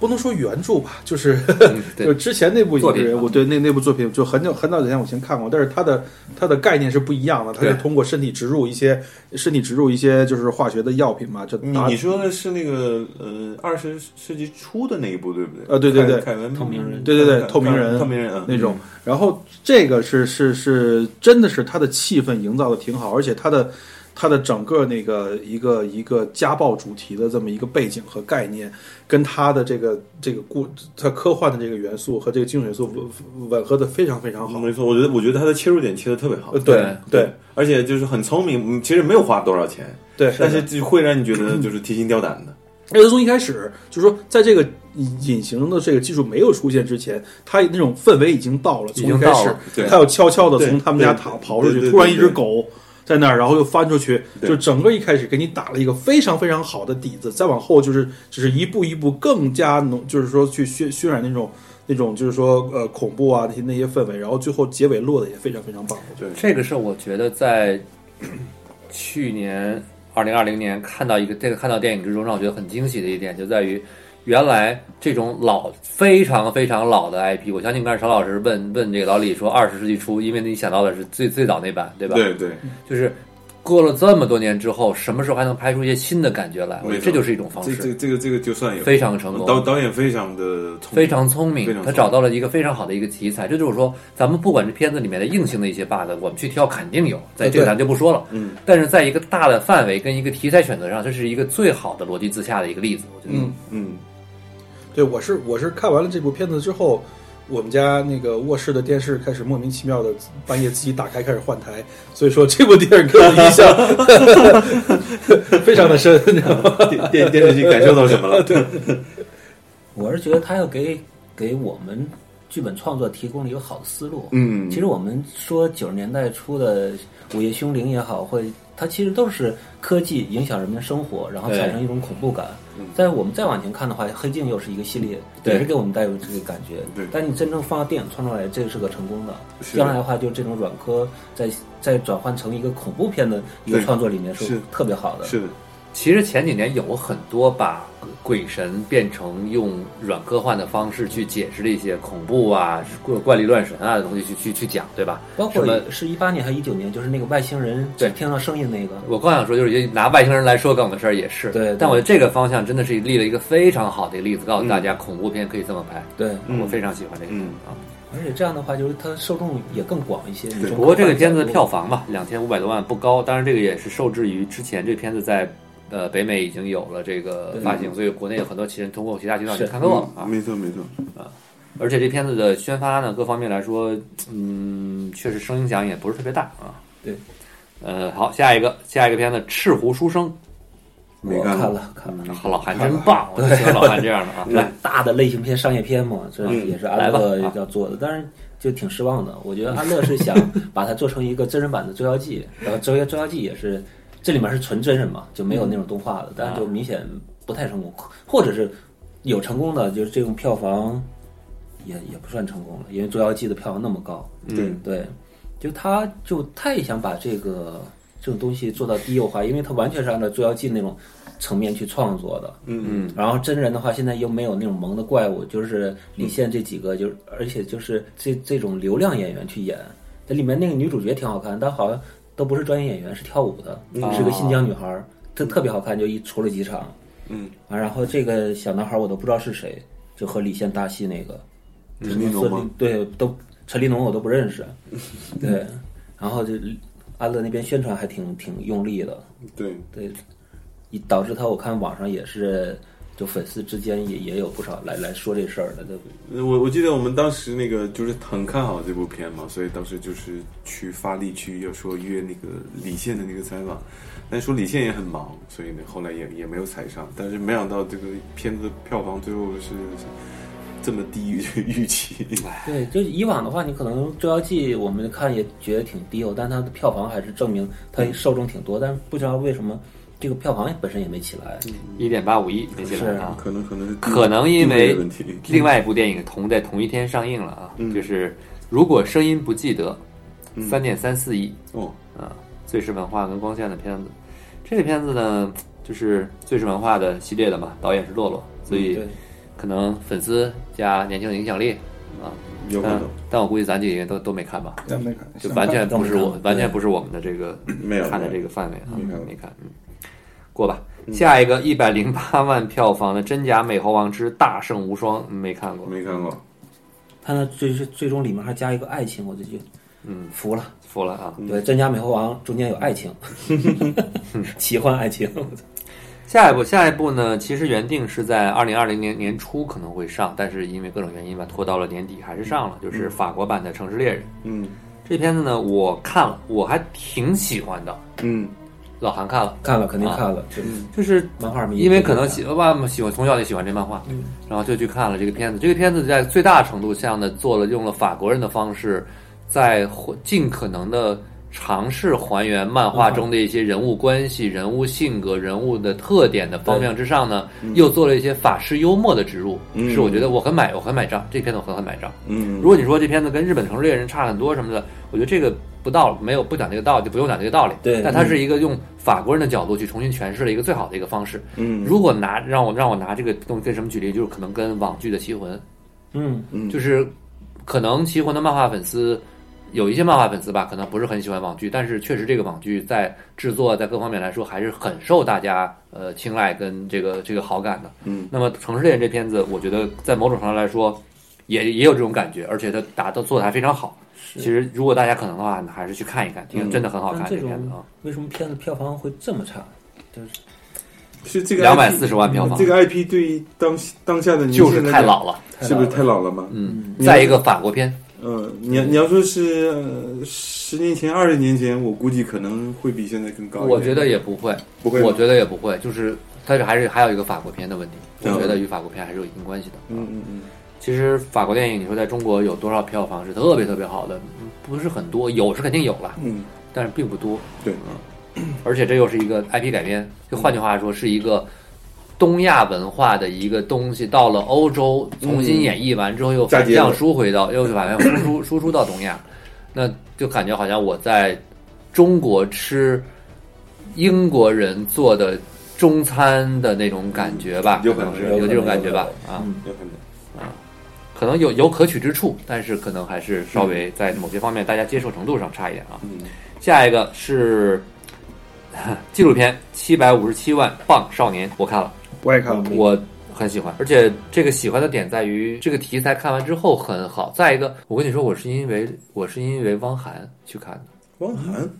怎么讲？就是我在看第一次《别离》的时候，我是因为当时电影院刚刚开，嗯有这么一个片子，一看是讲维吾尔族的，我就出于好奇去看了。嗯然后看的时候，这个片子应该是出品人还是制片人是汪涵。嗯，这个也是吗？然后这个片子里面的那个应该是我忘了是执行制片还是什么，反正也是汪涵。嗯，就我真的觉得汪涵今年在选片的时候，而且这个片子在上的时候，汪涵还大力推了一下。哦，就我真的觉得这片子，我我可能我觉得，因为我看了第一次《别离》之后有了一点好感。嗯，在我看到《棒少年》推荐的时候呢，我就觉得，哎，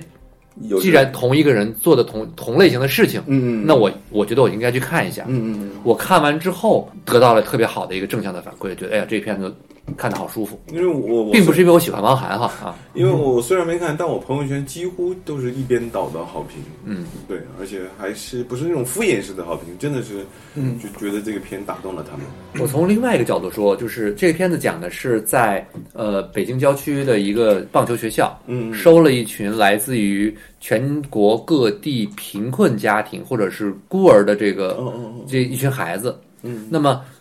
咱们简单说，就是这群孩子在这儿去打这个棒球，嗯未来有可能走上职业之路的话，嗯那么这个可能是他们在短时间内能够看到的通向幸福的生活的最好的一个捷径，就是好好打球，改变人生。改变人生。嗯嗯，而且很多人觉得棒球怎么怎么样，但是其实这两这几年，其实棒球已经变成了嗯很多孩子，就是家庭给孩子们做课余运动的一个选择之一。嗯嗯嗯嗯，就是棒球其实已经在一定程度上普及的还不错了，就是你当然肯定不能跟乒乓球或者是篮球、足球去比哈。嗯也就是说，在这个氛围之下呢，当有一群有钱的家庭或者说家庭环境不错的孩子们在参与的时候，嗯这群贫困背景的孩子们嗯嗯就有可能在未来得到一个好的生活。嗯，这个是我觉得看到的一个非常好的一点，而且这个片子难得它是个纪录片，嗯居然在里面还出现一点让你觉得哎有一点点热血，有一点点嗯快乐的感觉，因为他们有一场邀请赛到到了美国，嗯他们在那场比赛之中虽然最后输了，但是在之前之前呢有一点点还得到得了分，嗯得了分的时候，这个片纪录片的导演我觉得还是很很好的，很注重这一点，嗯他最大程度的把这个片子里面可能能让人热血跟激昂的部分，通过影视化的嗯手手视角，用真实的素材、真实的情况还原了出来，嗯嗯这是让我觉得非常好的一点。啊嗯嗯嗯，对，因为那帮孩子们当时的反应都是非常非常真实的嘛。对，怎么说呢？我当时是让我儿子去看那些预告片嘛，嗯，啊，他说这个《棒少年》，他一看他觉得，哎，里面是小哥哥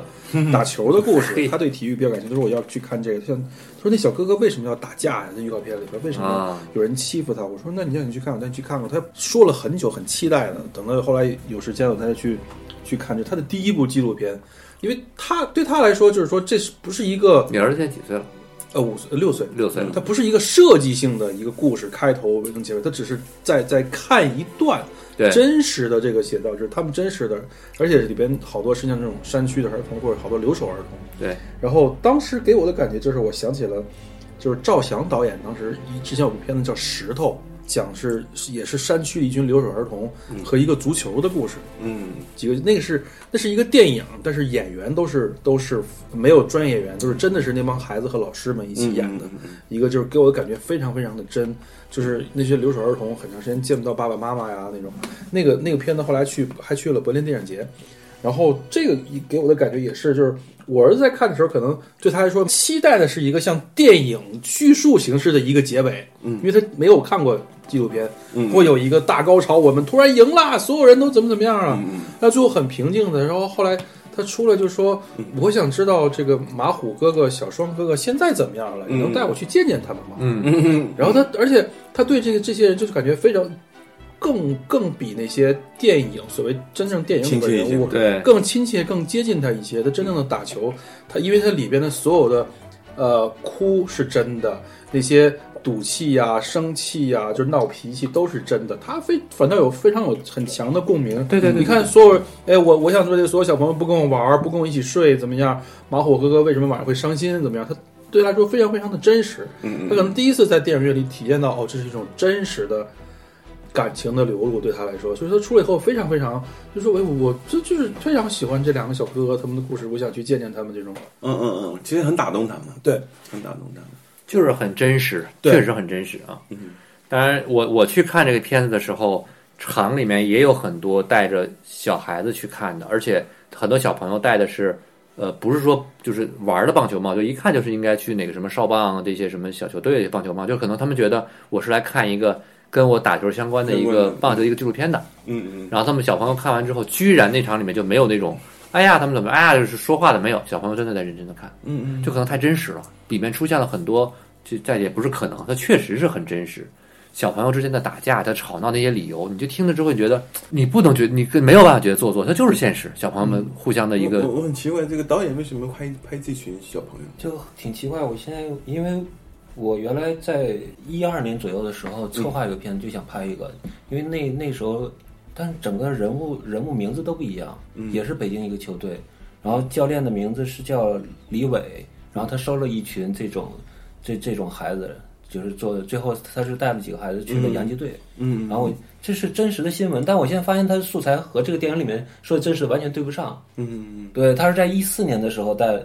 带到了那个同一个导演吗？不是，这是我们我啊当时原来要你要做的题那个对我抓出来，然后跟跟那个我投资人讲啊，当时我们也、也找了，那时候还找到找到谁了？找到齐秦了，说也想用他的歌叫《外面的世界》，嗯因为他带了一群留守孩子去打打棒球，然后带着他最最主要的他没打成比赛，但是带着这几孩子去了洋基队。嗯，去看表演，就是真的是把小孩从原来那种就是穷孩子带到那种可以实现梦想的地方。嗯，但现在发现对不上，不过可能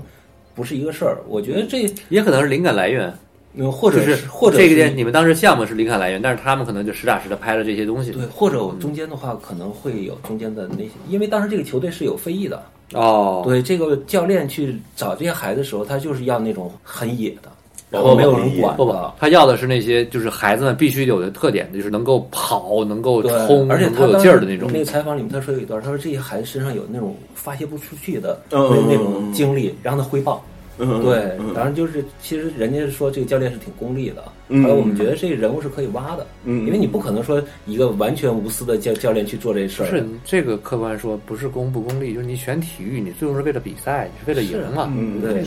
个就找那个特长的，对对，我觉得是现在就是中国纪录片儿一大部分都是放在这些体育片儿上是对的，因为这些现在就做不了故事片儿。嗯你像我这是一四年也做的策划案，整个什么 PPT 都有了，嗯找了一圈儿没人投，嗯就是就是那时候都已经大纲都写完了，就就就还挺尴尬。但是因为我之前没关注过这片子，你说完的话我还挺感慨的。就以这种方式能让大家知道也挺好。挺好的，挺好的。当然这片子靠的其实还是得益于像我觉得汪涵啊这件事情挺有的，因为他汪涵其实率先在微博上发了一个推荐，对然后再加上得奖几个几个大的几个大的这个演员艺人啊什么的，嗯就也配合转他宣传转发什么的，整个这片子带带起来了一个影响力，以至于那段时间我是的话题策划案还在呢，这而且 这策批划当时的所有的新闻照片我们都收集了，就差点去采访这个。我记得一八年的时候，老韩还跟我聊过，他们要之前要做的另外一个体育类的一个一个一个项目，后来我不知道应该也不做了是吧？没有了，就当时想找景景啊嗯田公司来做，就是那个安徽的一个小伙子去买了那个意甲球队、西甲球队的一个一个球队的股票，嗯就是众筹众筹的股份，嗯嗯买花了两千块钱买了四股，结果那个成功晋级进到西甲。然后那个西班牙就请他去去那边作为股东过去转转一 圈，他是安徽一个就是在建材公司卖马桶的，嗯一个月工资刚三千块钱，他就相当于用两千块钱实现一个球迷的最终 梦想，去坐到那哦个投投资人的那个席位去看。而且他当时是他们球队埃瓦尔是第一场打皇马主场，完然后给他请过去了。当时我嗯特别喜欢这故事，然后就就想买下来做一个公路片，嗯但后来也没做成。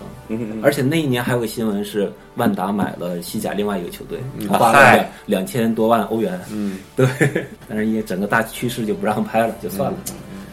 不过我觉得一个纪录片能有七百多万的票房可以，相当可以，相当可以了相当而可以且了嗯从口碑、从影响来说都是好的。对，而且这个片子因为结局落撂在了这个就是梁正双就小双的这个一个回了回了家，有可能面临不能再回到学校跟球队的一个情况，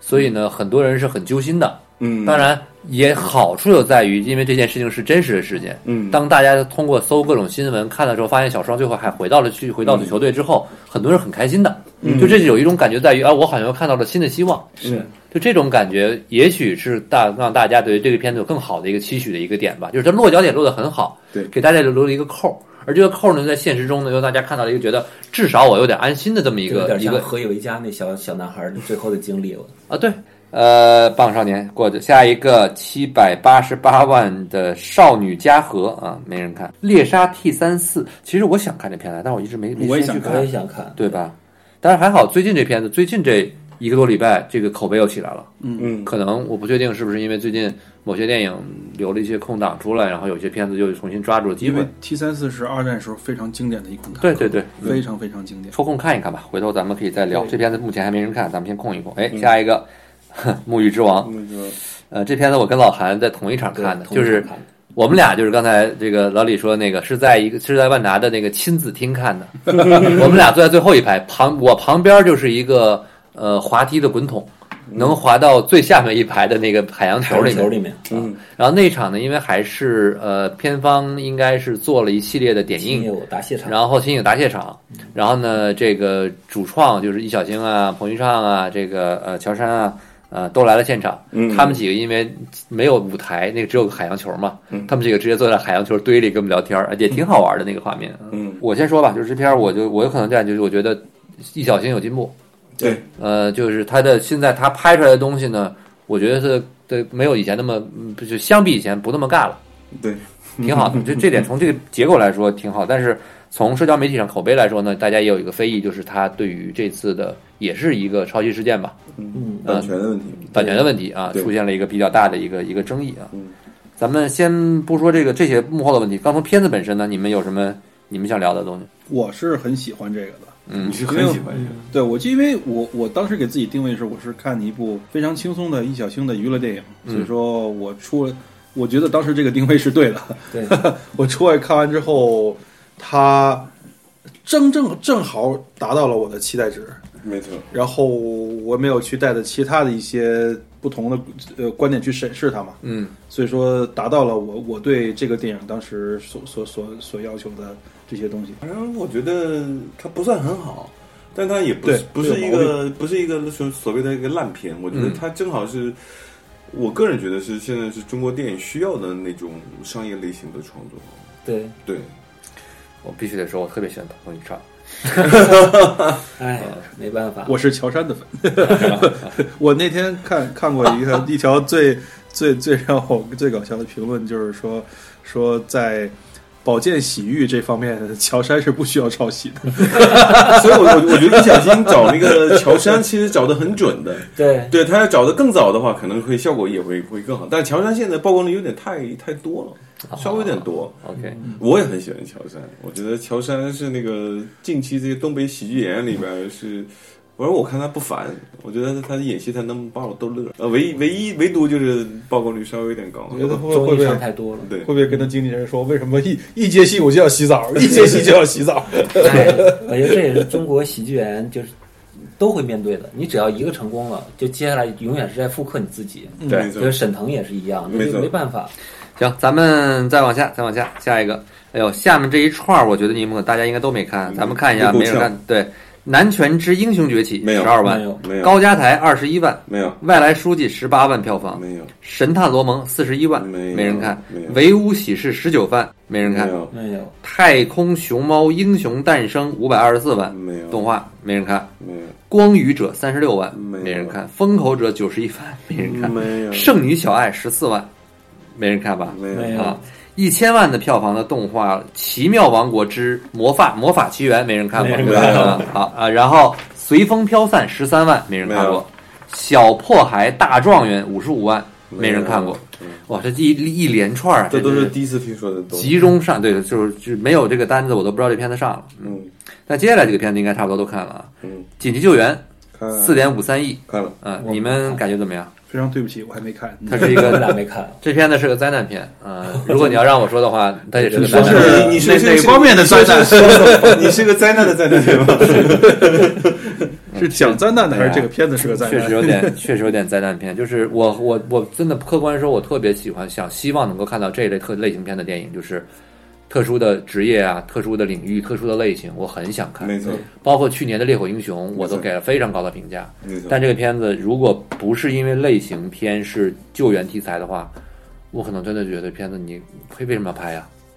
嗯我觉得这片子既应该拍也不应该拍。应该拍的感觉就是在于你应该拍出一个救援题材的片子，而不应该拍在于怎么能拍成这样。我我可能看了太久了，我差不多是一一年前看的，跟看夺完冠差不多时间看的吧？这个可能呃前后脚嘛。嗯，看完以后我就觉得，哎，我说这次这个林超香导演可能要要面临的一个就是失败了，就是，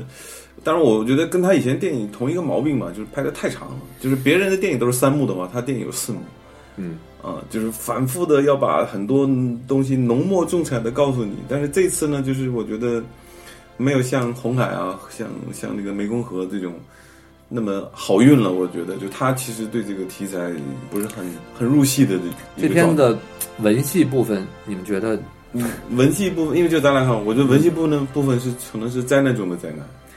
对？是吧？对然后情节寡淡，台词我不不知道谁写的，就我觉得《烈火英雄》这片子呢，中间有一小段都算不上是文戏的这个文戏，它其实这个算不上文戏的文戏，嗯，让我觉得开场一场这个激烈的动作戏，然后这这一段一段简单的沉缓之后，立马进入下一个高潮，这个东西是很舒服的。嗯，但是这个片就是一个开场的一个激烈的戏，然后接下来是一长段的太长了，太长了这太长段了低迷的太戏长了，为了去铺垫家，为了铺垫亲子，为了铺垫各种情怀在里面，最后再继续抬高，我就觉得有点儿，我实在是就觉得灾难，我真觉得灾难。嗯，而且演员和演员之间好像也没什么大的火花，唯独给我留下印象就是啊，这个特效做的是真的是挺棒的，我就完了。那彭于晏洗澡了吗？那这一方面洗的多吗？ 还行吧，我觉得这就值一个亿的票房 了吧？这应该就值一个亿的票房了吧？反正 我我看到了很多人推荐的推荐的鱼，我都笑了，就说哎，为了彭于晏也可以看一看，就是行 吧。这个片儿可能跟另外一个片儿有点像啊，就是看着太累了，这个电影看着特别特别累。对，反正看着我看着看着非常不舒服，这片子看完之后没错，没错，这个片子是当时我想在这个片子跟下面这个《拆弹专家二》二选一去看的，因为我《紧急救援》不是上映刚看，是上映几天之后看的。嗯，我二者之间选择了《紧急救援》，有点后悔。哇哦，嗯，好， 《拆弹专家二》你们看了吗？看了。八点九亿，我我先说拆弹一吧，拆弹一我就特别的喜欢，嗯，很难得在华语电影里边，我我指的是整个华语范围里边，拍出了一种真正的大片感的。邱礼涛导演对这个视觉的这个这个营造很厉害，我觉得对，但嗯，到了拆弹二呢，我觉得他等于是又换了一个思路去去拍，但是呢，第一体现出了港人拍电影的那种奇，他怎么奇怎么来。第二呢就是巧，然后呢就不就不多说了，因为有的人可能还会去看。嗯，对，第二呢就是第三呢，我觉得就是他很好的把一些呃成本预算用在了大家会觉得很壮观的一些场面上，尤其这个电影特别独特的一点在于是，他一上来就把高潮戏给你看了。嗯，啊，但是这个又涉及到另外一个一个情节上的技巧设计啊，就所以就不讲了。但是我我觉得这一点真的是挺别开生面的吧。嗯，然后还有个，他这个电影对这个香港的经典的就卧底的这个叙事又进行了某种程度上的一个升级，我觉得。所以我觉得这个电影有能有目前的这个口碑和这个票房，我觉得都是值得的，嗯，还是很值得一看的一个电影。这部片儿我觉得就不得不聊了。十二月十八日，今年唯一的一部超英大片《神奇女侠一九八四》，一九八四，一点六四亿。嗯，这个片子在最开始，很多人预估怎么着也得打个五六亿票房。没错，然后上映的第一天之后呢，很多人觉得怎么着也得个四五亿票房，现在基本定格在了一点六亿，我估计最终最终应该突破不了两亿了。说实话，我从片方做宣传的投入来看，他们可能觉得不值五六亿票房。对，谁能想到就是说那个《神奇女侠二》竟然才卖一一点多亿。两亿都不到呢？对，好，接着来吧，就是你们你们谁喜欢谁不喜欢？我还是挺喜欢的。我不喜欢。韩老师不喜欢，我一般，老一般啊，陈老师呢？我是超喜欢。嚯，好嘞，四个这四个人问题不啊不同，那就先从超喜欢开始，嗯，呃，或者先从一般开始吧。咱们先听听一般的，现在怎么开始？我觉得很平。嗯，首先呢，我可我对 DC 的片子没有过过高的要求，嗯，有没有那种太高的期待吧？啊，而且说实话，要不是我看的那场氛围比较好的话，可能我会沦为不喜欢，在我那场看的吧。你就有可能会沦为恶评是吧？沦为不喜欢。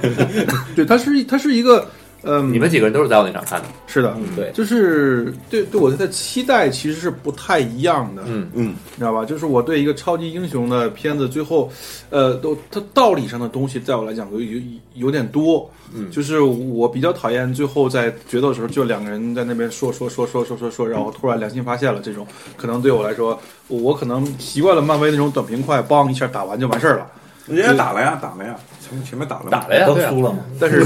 打 的打的也不是也不是特别， 就是这就是它是一个，我不知道我心里想过了，比就打比方，就比如说我心里想过了五种十种。呃，这个片子会是什么样的一个发展趋势？然后他突然出了一个第十一种，我可能需要一个时间去慢慢的接受受它。嗯，嗯，对，这肯定不是大多数人期待中的神奇女侠。他至少他肯定不是一个大家说我想看的超级英雄电影。是的，是的，嗯是的，老韩，你的不喜欢，不喜欢就是开头都一样，它不是一个传统的意义上的一个英雄片，但嗯它它做的呢又不，它又不是打破这种东西给你一个新的，就放到一个你无法归类它到底想干嘛的一个。嗯，对它它它这种解决方式啊真的不如复联总结出来的，就是短平快，我就是要爽的时候给你爽，等到我要看困境的时候，他个人那点东西破了就行。现在他其实是用一种灾难片的方式去拍这个英雄片，你最后面对的是一场灾难，对并不是敌对一个个人，他整个是化成一个一个咒语蔓延全世界真是。但你去拯救这个灾难的时候，是靠你的话语，就靠你这种感染完，让别人主动放弃自己的欲望。是这这其实是反制的，嗯人是不可能没有欲望的。 就是你暂时我今天不要了，我明天再想想要怎么办啊？嗯，但但他是用。就是那一刻让你相信这事儿，我就觉得这就挺扯的。但至少吧， 这咱们先，我先我觉得最后那个最喜欢留给陈老师，然后该我了哈。 OK，我先说一下这个片子搞笑之处，十二月十八号上映的。对，然后呢，这个片子其实是在上半年就准备是上半年要上的，结果没上。对啊、那么这个片子呢，在到了经过二零二零年这个全球的超模之后呢， 很多人其实在这片子看到的已经不再说这片子超级英雄了，而是说原来到了年底看到这样一部电影之后，里面的很多场景居然跟现实是很像有的。重合了，最可笑、最神奇的是，在这个电影上映完的二十天之后，一月八号那一天，嗯，美国出了这个冲冲击，冲击国会山国会的这件事情，对吧？嗯对里面的几个场景就简直了，你就你都无无话可说。没错，有的时候你真想，这个片子的好与不好，我甚至在想，如果我们没有今年没有新冠的情况的出现，嗯，这个片子会不会评价会比预想的稍微高那么一点点？我有时候会这么想。我觉得也不会，而且很可能黑寡妇出来还打压他。嗯对对，嗯，哎，说到规划规规划这儿，我有个观点，你们讨论一下哈。你们有没有觉得，如果不是呃，首先这个绝对跟男男性女性没有任何关系，它跟性别无关。我必须要把这个点放在前面，因为我嗯太不我不喜欢被任何人杠啊。嗯，呃，但是你们有没有觉得，如果不是拳击片、搏击片什么这种野兽类的影片之外，呃不是野兽类，就是这种呃什么就是兽化或者是这种怪物片之外，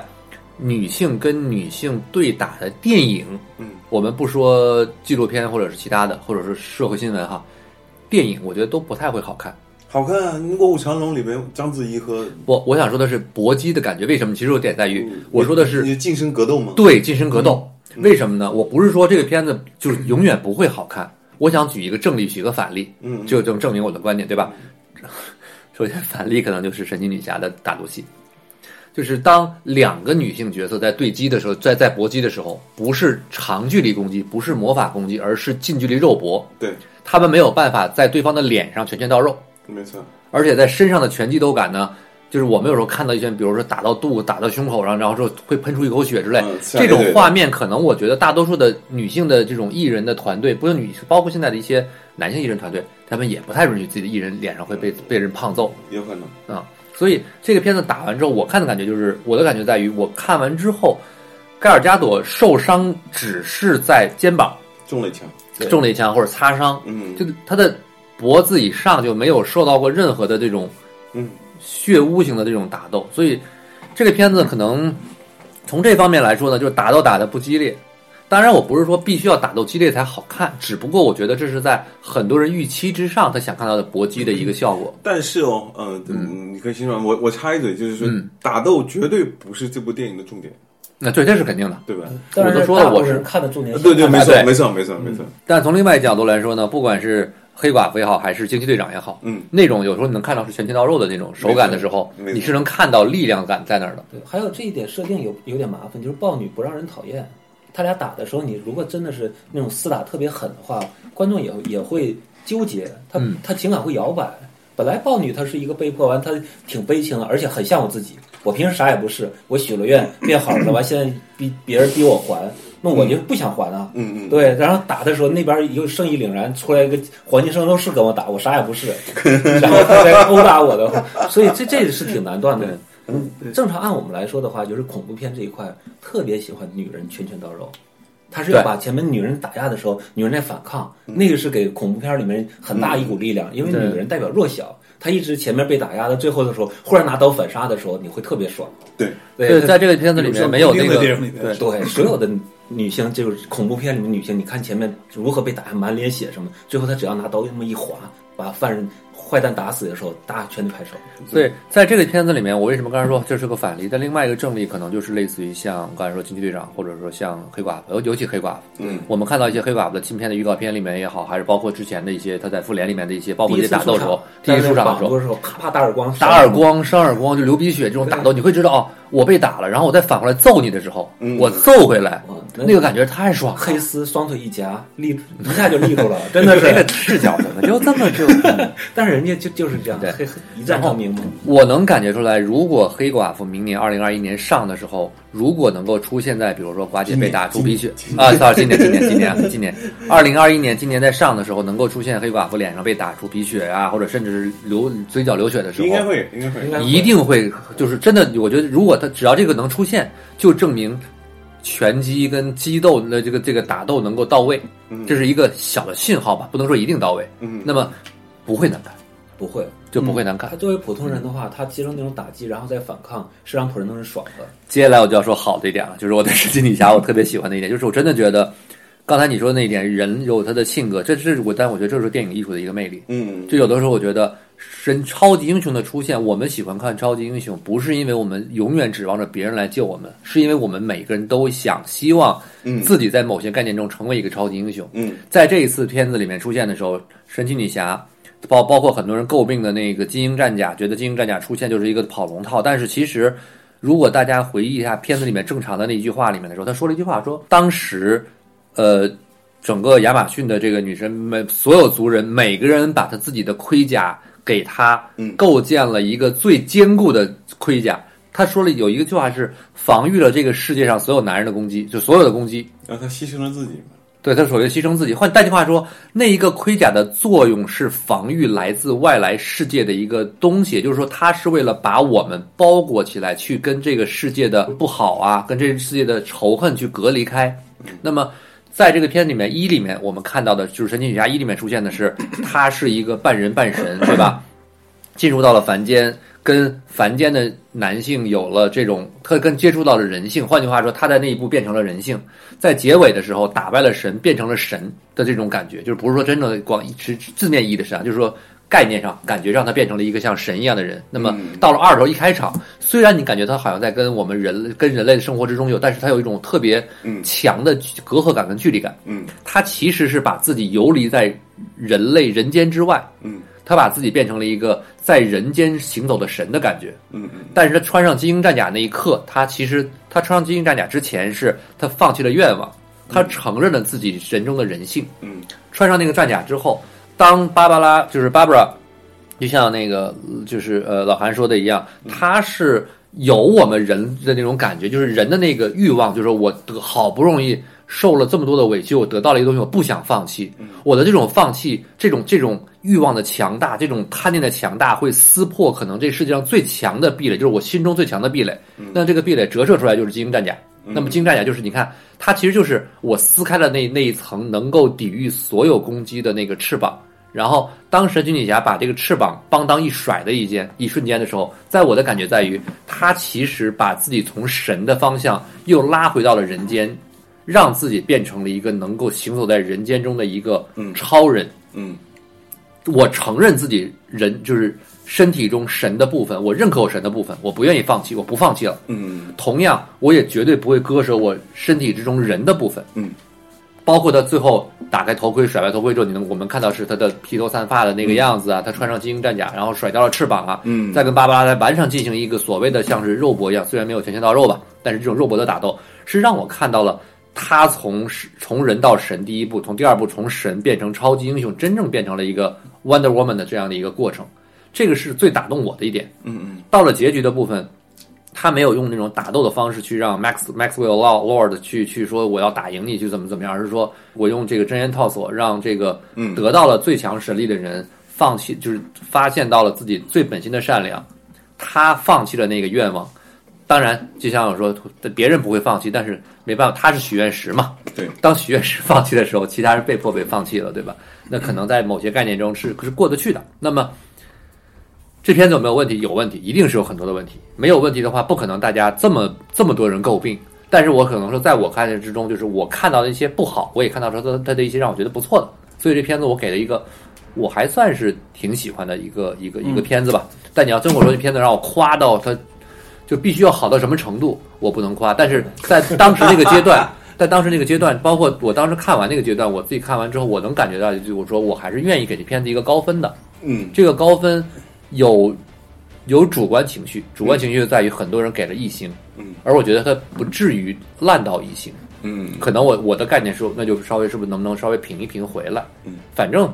我自己打分嘛，就是在这个那个阶段，我至少愿意给个高分，我就愿意给个高分。另外，我觉得你是对他共情比较多一些，啊因为对你前面说的特别好，但我就觉得他反而是脱掉盔甲之后，马上就出现败笔，他用电把豹女给电了。嗯他并不是脱下盔甲自己真的一下强大到让豹女屈服，就一拳你要真的是一拳把豹女打倒了，OK 了，这人设成立了。结果他到海水里是靠电把豹女电晕了以后，他又跑那边去了。啊，对我我我的感觉是他变成了人，所以他人的方式我不用绝对，我不是用神力绝对制压你，是我还是用人跟人的打斗方式去解决了你，而且你想用电的方式，他要不怕电，对 吧？啊因为我特想听陈老师说他为什啊么我非常喜欢，我就想跟但是啊韩但是啊韩老师说到盔甲这事儿了，啊我就想说一件事儿啊，嗯为什么这个片子我进去很慢？就是你想象一下，比如说韩老师是这片子的编剧，嗯，我呢是这个片子的导演或者制片人，我们俩今天在这儿聊剧本儿，我嗯们聊剧本儿，我们俩呢从头开始写写这个片子。好了，十分钟进去之后，片头出片头，神奇女侠当当当出来了。前十分钟有一个小小前面一段东西，好了开始写，闪回，那开镜头开日外边场景外边一个大大大的那个一个什么什么竞技场竞技场里边人山人海，年纪幼小的神奇女侠，然后跟那什么什么前面是有这么一段戏的，对，这段戏的内容到最后会有一个事情或者一个道理，你要扣到最后。没错那段戏给我看的哦，我我就觉得后边可能会有一个会东西要呼应要呼应一个东要呼应西。它首先，他学到了什么东西？好，第一点，不能走捷径，不对能作弊。嗯第二，你要学会等待，因为你是一个作为一个小女孩跟一群成年的女性说，你要学会等待你的时机去出现，你要学会要有耐心。二，做事情不能有捷径。好了，当时我的想法是说，我可能在写剧本的时候，我们后来一定要设定一个什么样的东西来扣回来，回来一定要扣回到前面，他成长了，他懂得了，他学习到了。当我在最后发现，哦，他前面这段戏唯一给我的要求就是说，哦，最后嘣儿生出来一个盔甲，他后来穿上了这个盔甲的时候，我就有点懵了。那还是要别不别走捷径的部分的呀，就是你不能许个愿就得，你得自己努力，而不能靠许愿啊。有有就是他没有去主动的去许愿，不，你你要你要细想，他其实讲的是你要面对一个真相，你你人生的真相到底是什么？对，这也是一个问题。其实你许了愿，其实是某种程度上是假的嘛。你站在你面前这个男人也是假的嘛。而且你只是眼中看到的没那个错男人，，那个你男人不是真实存在他的。里面是我玩了玩了一个障眼法，就对观众看到的是嗯那我是不接受的，魂穿这是事儿吧，对，因为你观观众看到是克里斯潘，其实，在神奇女侠眼里边其实是那个那男你的。想想挺恶 心的，你往不是不是现你实想，你不要往回倒，我再去回去扣我的的时候，做我法需就要是在哦其实这个就是障眼法嘛。但这个这导导演在里面玩的是有，我觉得稍微对是有一点在挑战观众。对前面那十五分钟戏，我觉得是败笔的，因为他讲 的讲的道理太浅显。你花那么大篇幅，那么长时间，动作呢也就中规中矩，最后讲的那么浅显，一个小孩都知道的问题。所以因为，因所以为我们在剧本创作的时候，很好是就是说我前面埋这东西，后边一定会有一个像像齿轮一样扣上的一个东西，嗯，我要去扣它。但是你你你这现在感觉，其实我是要撕往里硬塞，我其实是能扣上的，其实但是它并不是让我感觉那么舒服。就为什么我感觉就比较比较是迷，茫的而一个地方？且你从前面设定到最后的话，其实神奇女侠，我认为有一个大的就是和蝙蝠侠来比，嗯，就蝙蝠侠他在两个里面做选择，左面也对，就他对错是摇摆的。嗯但神奇女侠选择的话，就是对和错选择。对，他在对错里面选择选择那么困难，就有点别扭了，对不对？ 他明明知道那个肯定是错的，但我坚持，因为什么？我我爱他，嗯就是靠爱来把这个错给弥补了。完了后来说，我认为我错了，那我就把这个一原谅了，我就对了。而且他那段还忽略了很重要一点，就是忽略了那个身体原来的灵魂，是啊，那个灵魂已经被完全被质押住了。所以这事儿往往现实里想是恶心的，哎呀，来吧，陈老师，被我们批判完了。不是 我说恶心那部 分，咱们说说点美好的。我我我我我觉得是这样，我我我我看这个片感觉特别奇妙，你知道吗？我我在看这个片的时候，我这一直在回想，我是不是在看《夺宝奇兵》中间的某一集？就当那个关键道具出来的时候，因为《夺宝奇兵》不就是对你要一直去找那个关键道具嘛？呃，我所以我后来就慢慢感觉是啥呢？是包括导演、呃编剧，或者是通过这个项目的这些人啊，我觉得是和观众和目标观众之间产生了某种观影的这种管理的一个落差吧。就他们可能觉得，就是我们回到八十年代用呃夺宝奇兵这样其实非常简单的情节逻辑的这么一个东西去套我们这个呃。是超超级英雄这个元素也好，或者套这个经典人物也好，是能套得成功的。那今天其实告诉你，是你们是失败了。但是，我可能是那个极少数能够迅速的接受了他这个设定，而且就是是乐在其中的那个人。嗯，我觉得很奇怪。呃，某种程度上，就是我知道各位说的这些呃逻辑啊、什么回应啊等等，其实我我都能接受。但其实，在我眼里，它更像是一个童话，它其实是一个非常粗线条的一个东西。对其实它没有没有那么的复杂。只是呢，就是说它那个所有成人向的这些外表或者爱情啊、情感讨论啊，或者是什么大义啊这些东西，搞得这个东西呢，好像又很很成人、很复杂。其实一点都不复杂，我觉得它特别像个童话。童话故事，它其实就是个童话故事。我所以我觉得这个八四特别像是神奇女侠的一个番外篇，或者是另外一个东西，它不能被称为一个续集，它只是可能就是通过这么一个方法，一个意外，一个包括用意外的方法告诉你，神神女侠未来可能可能会往哪个方向走，但它整个的气质和这个 DC 也好，包括它自己第一部也好，完全都是不搭的。但是在我看来，这个就是神奇女侠有意思的地方，就是这部电影有意思的地对方。这个对呃，我不知道各位最喜欢的漫威电影是什么？漫威电影啊漫威电影，对，我特别想知道。呀，都问喜住了欢。吧？ 还行问住了吧？对，我喜欢我喜欢那个盒子套装，韩老师呢？我一时间想不出来说最好的。最喜欢的是漫威最连续喜剧欢。最喜欢的，那个迪奥呢？我，哎呀，咋说呢？其实我喜欢，我我还是喜欢最就是所有 MCU 的片子我都喜欢，就像老李说，那是一个电视剧的感觉，就是一个大盒子嘛，电视电视剧一样嘛，对吧？俩小时一集而已，对吧？但是呢，可能我特别喜欢的其实是类似于像金刚狼，就比如说老狼，就是 Logan 那片子，嗯，或者说我看到的是最早以前我看《F 战警》这些，我最喜欢的，我可以毫不犹豫的说出来，我最喜欢的是惊奇队长。 OK，惊奇队长在我眼里肯定不算，就是呃，整个漫威宇宙里边这个场面最精彩、打斗最精彩、情节最怎么怎么样的，但它所有的东西都组合在一起的时候，反而对我形成了一种放松。你好吃这个八十年代那套啊，不是，就是他他好像某种程度上告告诉我，在我这里你可以得到片刻的一个放松和脱离。对，他不会是按照之前所有的既定这些套路，因为其实某种程度上，每个导演去去吃成功的套路就就能吃出来的嘛。编剧你按这个套路写，对吧？哪些梗，哪些什么都没有问题的场面，然后会有人去监督你。但是我觉得，恰恰惊奇队长包括八四，其实告诉你，他其实是去在挣脱那个那个套套。他他通过他自己的方式，当然了，就是那个巴斯更冒险，他其实非常非常冒险，而且我觉得是胆大包天的一种做法。但是他从市面和口碑来看，他失败了。但对我对于我而言，他非常的厉害，他他很烂漫，嗯，他非常大胆的去挣脱这所有的这些套套，就是我我另起炉灶了。嗯，即使你们都不喜欢，即使你们都都都不怎么样，但是我我能感觉到创作者本身是乐在其中的。所以某种程度上，呃，惊奇队长加神奇女侠一九八四，恰恰是我看过我认为的最酷的超级英雄电影，超级英雄电影，甚至是最哦，首先是最美妙的。因为惊奇队嗯，惊奇队长中间的那种不温不火的那种幽默感，我特别特别喜欢。它不是像以前的那些漫威电影，就是他那个梗，你那特别明确，他那梗特别特别奇妙，不温不火的，温温吞吞的。包括他和那个那个那个尼克局长嘛，两人这一路上的这种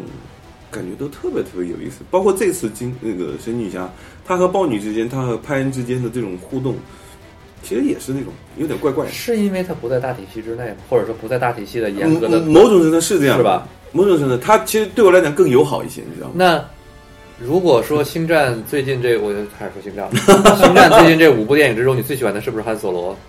呃，你说外传吗？就是不就这五部电影，就是比如说新三部曲加上汉索罗加上侠盗一号你要是告诉你要，我可以毫不犹豫告诉你，其实是第八部，啊，了解，它其实也是在挣脱一些东西。嗯，没挣脱开罢了。对，这没没错，他其实还是在争论。所以在我看来，惊奇队长也好，惊奇队长我不知道他是怎么达成那种效果，就是莫名其妙的效果。但是我觉得八四是绝对有意的，但是太太太冒险，对，太大胆了。惊奇队长是可能像你说误打误撞，但是经那个一九八四绝对是有意而为之啊！而且这个片子是少数的，比如说很多其他电影哈，就是别人说这片子不好看，我觉得特别好看，我可能会跟人聊一聊，就是咱们哎，我真的觉得特好看，你不觉得吗？就是我会这样的方式问，只有一九八四不是，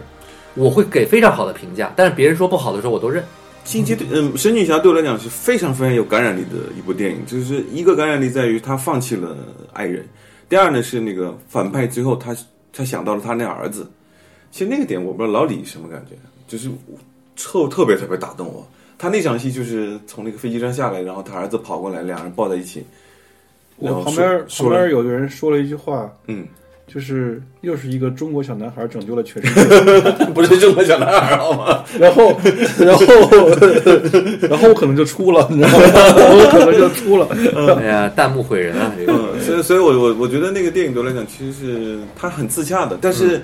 我大我不知道忘了看了哪场戏的时候，我感觉我操，我说这个东西跟他以前都不太一样，跟所有的 DC 都都不太一样。嗯他切换到另一种模式了，但是我就觉得这个我在这个模式里边很 OK。不过我觉得你咱们说一句客观说一句话，你也不用太担心，DC 嗯几乎每部片儿都不太一 样，对吧？呃，我但是我我我可能失望的地方在于，哎，就没有我期待的那些八十年代金曲，因为我我听说他之前买了嘛，但后来对又，又我没也买啊挺，我也挺希挺挺挺失望这一点的。来点来点音乐让我爽一爽就也嗨一行，嗨也行啊。就像就像咱们那个那个 Ready Player One 一样，头头号玩家。嗯，因为我我对我来说，我可能看这些超级英雄电影里边，我可能看完最无最无感无感的的嗯两两个人的电影，一个是超人，一个是神奇女侠。呵，因为我有一个观点很统一，就是说，就是说他们两个人太接近上帝了。嗯，对嗯就有些人觉得说，你他们俩的片子永远是你要收收走他们的一些能力，对对对，才可以给他们制造那麻你烦。你发没发现这个片八四有点像那个月光宝盒，你知对道，吗？所以说你我喜欢的一些东西，就是说你就是你拿神奇女侠来说，嗯它是有一个在创作中有故事弧的，它从 A 是到 B 的，对它是有一个有一个成长的过程，它是一个我不知道是谁到我发掘我能量到那什嗯么那能那个量没， 有，这个没有。这个只是说，就是其实你看这里边所有人，他他已经神圣到什么程度？所有人都去贪婪的许愿了，要去那边里边只有他是没有许愿的，他没有说我需要想要什么，他只是在不经意之间，就是他已经上升到一个很神圣、很那什么的一个他境界。还说了一句话 嘛，对他最后他的其实他的呃他整想了一下，他的人力，他都没而且他但的是说明他还是人，不然的话，那个他管管不了他呀。他是在不嗯不知道的一个情况下，因为像他这种人，如果他知道了，他会想我的后果是什么，嗯嗯嗯，这个东西后果是什么，对不对？所以说对对我来说，我看完他，他其实没有一个成长的一个过程嗯，他还是那样，他一直在那里，他一直就就是在干在在在那里，就是说像超人一样，嗯，然后因为你太难打败他了，嗯你除非给他这这他不小不小心在不经意的情况下是陷入到一个局里边儿，哎呦，我的能力在减少，他才可以跟我互相互相怎么样怎么样。然后最后我放弃了我的那个东西之后，我的所有神力又回来了，我还能飞了。多好看啊！那 场戏飞飞来飞去的，特别棒，我觉得，我觉得比超人飞起来还好看。 抓着闪电飞 了。啊确实确实好看，所但以，是所以真的，我就是把它当成童话来看的，就是非常的简单，非常的有感染力的这么一个东西，然后直抓人心的那种其感实觉。从他出场第一场八十年代那场打，就是特别。以前我们看那种感觉，对还对那小女孩这么一下，嗯对对那完全就是我嘘一下们对我们小时候看保密 超人看那时候没错，那种没感觉错，没错，没错。那场打斗喜剧感还那么强，那么童话感强的，而且因为最终为了还原到那当当年的一些故事，还把 Linda Carter 弄回来，就是啊，是做了客全是那串。时候的感觉。所以，那那导演说过嘛，他说他从小其实也怀着一个大片梦嘛，他就是看那个老版的超人长大的嘛，对不对？然后后来等于说又把这个什么夺宝奇兵这个东西放进来，不是导演还说过他是看《星战》长大的，不过这个片子给我可能还有一个就是完全粉丝向的一个满足感，就是里面有太多经典的东西被还原出来了，比如说隐形战斗机嗯，啊，比如说他用那个就是精英战甲这些东西，就是这这些元素回来之后觉得很舒服。因为因为我我可能是不因为不看漫画，其实就是好呃包袱其实通通都没有，就是我看到什么东西就是什么东西的时候，我觉得很嗨。其实还有关于豹女的战斗力，我觉得一个人能把精英战甲打成那个样子，这个人还不够强吗？你们还要怎么样？就我已经已经觉得是够强啊够，是确实是强。那不强的话，他不可能变成。但是我觉得。觉得就是不太满意的什么呢？你能不能安排在白天？ 因为安排在黑夜就特那个成本就会降降低很多嘛。对嗯，可惜了点儿是吧？嗯，行吧，咱们这个片子我觉得，嗯，看一看，且看今后的系列吧。至少 Patty Jackson、Jack Jackson，他呃，这还得演，还得拍星战呢，对吧？啊真的吗？对啊，对啊，他不是滑了滑轮儿，然后跟大家一转身说说我从小就看着《星战》长大的。 Patty Jackson，Patty Jackson 就是耶， TJ 我那我支持他拍星战。 PJ PJ 在他他说他自己从小在从成长成出生成长在空空军基地，对，是我爸爸所以这个片子里面，他他拍那个隐形战斗机那块儿，你看给战斗机的很多的那个对画面，而且我再吐个槽哈，嗯你们有去过迪士尼乐园的，你们觉不觉得那场戏特别像在玩迪士尼乐园玩那个飞越地平线？就是坐在隐形战机里面，然后你坐在那个地方，然后看放烟花，你从烟花而过，特别像那段儿。那个我没排，是我唯一没有去排的项目，因为时间太长了。排的感受 一下没没排过，但我支我支持导演拍星战。行，我也支持可以可以 可以。而且他要排 Rogue Squadron，就是侠盗一号之后，大家去很多人纪念那个牺牲的侠盗侠盗侠盗中队侠盗一号一样的吗，他们做了一个侠盗中队，嗯嗯也是 X Wing 战斗机，就是应该理论上来说，我希望更多的聚焦在普通人上面，而且是一部电影。咱们之后还有几部片子，咱们先把这个片片子就是《牙上的波妞》，吉卜力的，现在目前为止截到一月十号，票房是不到两千万。呃，宫崎骏的片子嘛，我觉得大家有空去看一看，嗯，在至少在冬日里面还是很舒服的。而且我觉得他跟邓超做那套物料特别特别的好看，嗯那套嗯物，料对。然后最后两个片子，咱们稍微提一下之后，再进入到咱们今天的最后一个主要的话题。但是之前这个话题，第一个是片子是《送你一朵小红花》，第二个片子是《温暖的抱抱》。嗯《送你一朵小红花》是十二月三十一号上映的截止目前为止，目前十天左右，票房是八点九八亿，然后《温暖的抱抱》六个亿，嗯两个片子还是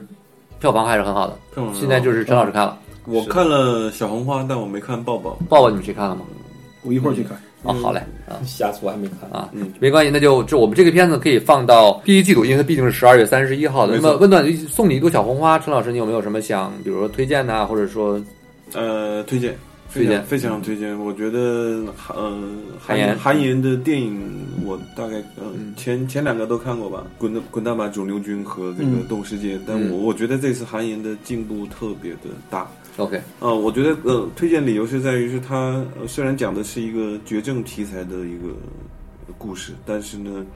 它非常好的平衡住了这个悲情的，嗯，和这种呃生活常态，包括人物的这种。呃，甚至是一些喜剧元素吧。某种程度上，前一小时你抛开那些设定的话，你会感觉可能是在看一部爱情喜剧或者家庭喜剧。啊，但是呢，其实又不是特别的突兀，所以我觉得挺了不起的，能把这个 OK 题材拍成这个样子。对，它不会让人抗拒，它是一部对观众很友好的绝症题材电影。那就好，那这就么好说啊，。嗯，不过这两个片子呢，就咱就不多说了，咱们好到了一第一季度盘点的时候再再回过来聊吧，因为到时候肯定我们一个都都会看。没问题。呃，但是我觉得有两个事儿特别好玩儿，这个片子的破译，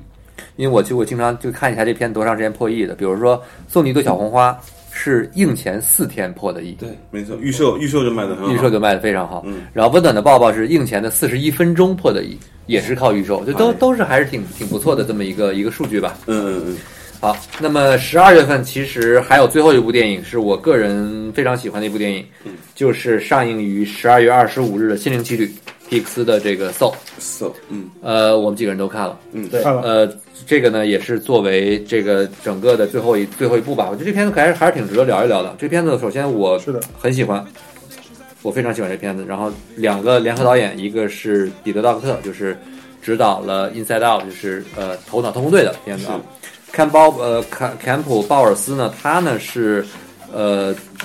这个片子联性导呃联合联合导演导演，然后呢是一个黑人。这个片子里有很多关于呃黑人这种文化呀，黑人一些内容都是由他来去演绎的。嗯然后主演也没有什么主演，但是配音配音呢其实是吉姆福克吉吉米福克斯嘛，嗯他之前奥斯卡获奖片儿那个呃《灵魂歌王》对吧？嗯也是也是与这个片子相关，所以这片子里面也涉及到一些黑人的这种爵士乐相关的一些内容在对对。但是这个片子其实很有趣，第一天票房第一天票房就是几百万，然后是第一天的排片是百分之二点几，对但是目前为止，截止到现在为止，已经是一点九亿了，嗯，也是一个逆袭有点逆袭的片子逆。袭嗯片。虽然有很多人会说啊，你这个跟 Coco 没法比，但是我们不得不说，时候不一样。很多人在这个阶敏感这这个这个阶段呢，还是不愿意去电影院的。对而且这个片子还要面临一个考验，就是这个片子其实在北美是十二月二十五号同步上映了 D Plus，也就是说，如果国内很多人不去电影院的话，他们已经能通过一些网络渠网络渠道能看到了，对对吧？对对所以说，在这种情况之下，这个片子仍旧能够有两个亿，将近两个亿的票房是非常非常不错的。呃，后劲儿还是挺强的。对，说一说吧，嗯，嗯，我我看的比较早，嗯，当然我觉得这个片可能对我来讲就是迪士尼的正常发挥，它可能没有那么多的惊喜。但是你看的时候呢，你就感觉嗯哦，可能目前只有迪士尼才会做这样的一个设定，这种玩法，呃，我觉得还是挺挺了不起的。然后呢，他其实讲了一个很小的一个呃事情，但这个这个事情可能涉及了很多很多人，所以某种程度上，我觉得是个大片儿。他讲了一个小故事，但其实是一个大、呃、很大的一个一个主题吧，我觉得，嗯、只是没那么多主惊题其实还是挺大的。对对，只是只只是没有那么惊喜而已。但是我我可能就是嗯、在看的过程中又想起了我看过的一部老电影吧。呃一会儿我告诉大家片名，我觉得那个、那个那个电影就是跟跟这个片，因为某些场景可能比较相似，啊那大家都会觉得迪士尼的这个很有想象力嘛。那其实有些东西也是慢慢有有参考来的，我觉得、对。我觉得这个片子啊，可能跟 Coco 也好，Inside Out 也好，这片子也是这片子有一有一个共通性，就是这些片子呢是这种我一直觉得是个点子片，就是我嗯忽对然对想到了对一个点子，然后把这边拓展出来了。没错， Coco 跟 Inside Out 呢拓展的都不错，对然后 Soul 呢拓展的也还行，但是还可行能也里面中也是我个人觉得还是存在一些小小的一些呃不足吧对。但是我个人对于这个片子，我之前好像跟邵老师聊，我说这片子如果让我打百分制的话，满分是一百分的话，我给一百分。嗯但是如果满分是一百五十分的话，可能我能给到一百二以上，但我给肯定给不到一百五。嗯，它可能在不同的分数体系之下，就是我们能知道给它的容错空间越多，可可能给它的能够适当的往下减减分的那个概念就越多，就好像十分制，我就毫无意志，毫无疑问给十分是一样的。对啊，呃，当然这个可能说的比较比较具象化，那很多朋友有可能会挑挑刺儿，但是我觉得这个片子让我觉得很打动，在于它跟 Inside Out 都有一个共同的特点，就在于制造了两个世界，嗯然后现实的世界就无比的现实，但是在 Inside Out 里面那个现实的世界，你因为篇幅并没有那么多，所以你没有那么强的一个感受。嗯但是在所谓的大脑世界之中，它有一个一套一套逻辑。嗯而这个片子是，呃，现实跟灵魂的那个空间有一个非常大的反差，反差，包括他在做这个灵魂世界之中，刻意的去用三 D 的技巧做了一些二 D 的线条，就把它做立体化。这些概念就是尝试想尝试一个完全的极简和也不是极简吧，它其实大的背景里面的一些环境，我们还是三 D 场景，对吧？对。但是所以从感觉上来说，它实现出了那种。在现代人能够需要看到的这些画面之中的尽可能的简化，我保留了一些基本的东西之后给你一些简化，而到了现实之中，我不知道你们记不记得这场戏，就是当呃二十二进入到了 Joe 的身体里面，嗯，然后推开门的第一瞬间，看到了繁华的纽约市，那一瞬间那个声音的冲击感，嗯，他一瞬间真正体会到，用自己的耳朵耳膜感受到了，就是人世间的那种喧嚣，嗯，那种感觉感觉做的特别特别的明显，那种冲击感也很强，嗯啊，呃，然后包括吃东西那些小的细节，这些你会发现皮克斯在这方面来说，他感觉为了能够实现那一个小小的细节，在那一个环境之中能够给这个人带来的一些感动的时候对，他在特效、声音上花的功夫是非常非常细致的，这一点让我很很折服。我可能感觉就跟神奇女侠差不多吧， 哇，就是这我 他真他也是也是打了我一个措手不及，因为他就像我觉得他是极度的，他的动画分两级的，他没有像、像普通的嗯那种其他皮克斯那些，比如说《玩具总动员》或者其他那些，它是要么就是极度的真实，要么就是极度的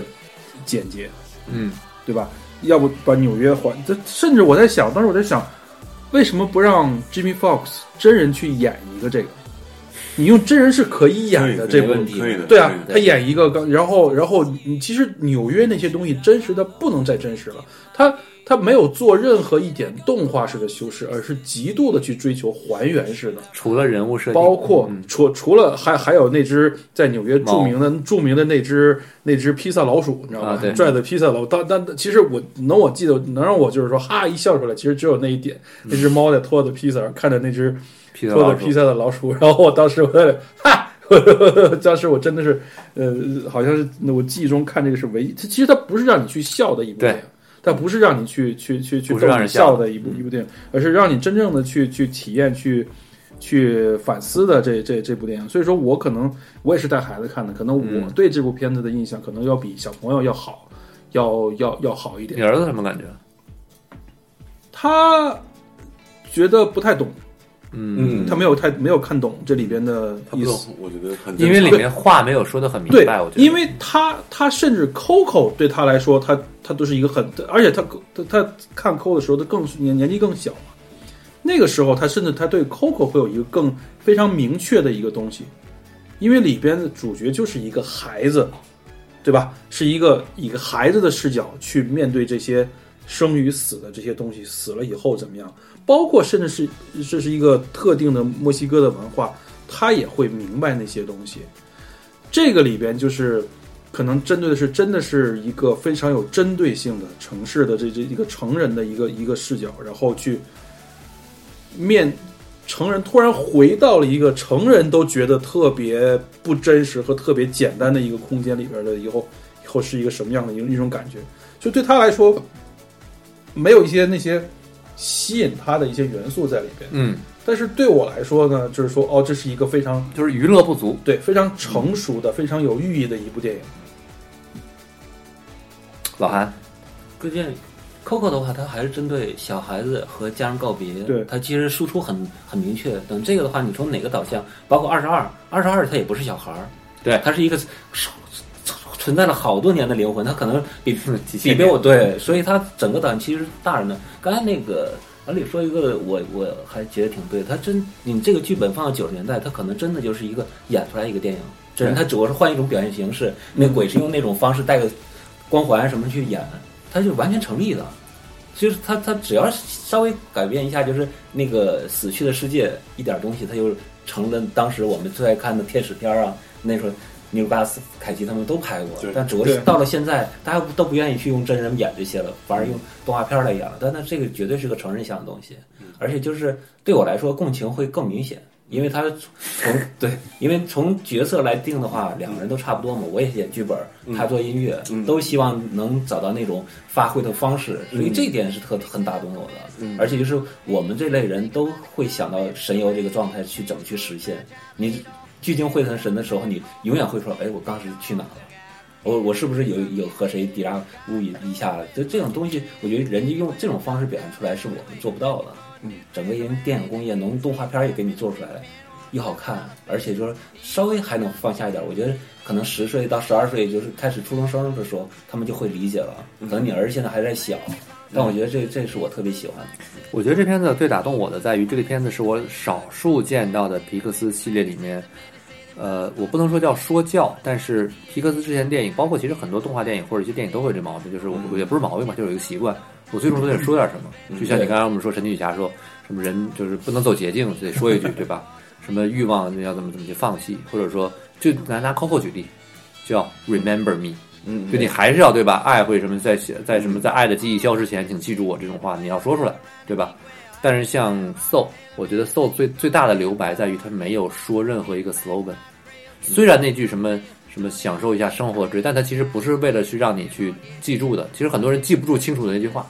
反而说可能很多人记住这个 spark，嗯我记住了那个 spark 这个词，嗯但那个 spark 到底是啥，我都不提，嗯我都不让你知道二十二那个 Spark 是啥，对吧？虽然很多人觉得他可能享受的是，但是你不好说的，你怎么知道到底是那个落叶还是那个那个 bagel，对还是那个披萨还是什么的，嗯嗯嗯对吧？还是那个走的动作，还是说我在就是触摸的那种感觉，不一定。嗯，但是至少对他来说，就是那个 Spark 是什么，我我就是。或者说我知而不言，因为每个人都不一样。我反正对我来讲，整个的片子的这个形态也好，或者这个出发点，包括这个一些表现来讲，我觉得都仍然证明了第一，皮克斯是独步天下的，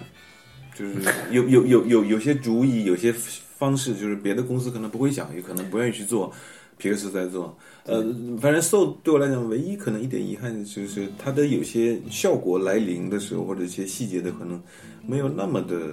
对我来讲没有那么的自然和打动，或者是出我意料，或者让我哈哈一乐，嗯，就新闻度也不高。你不像看 Coco，呃，就是那个情感的那个那个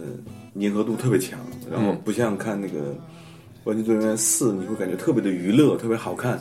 呃，Coco 可能不是那个 Soul 可能占了一一点，就没有那么好看的弱点。它也不像那个《头脑特工队》，对吧？啊那么新奇，那么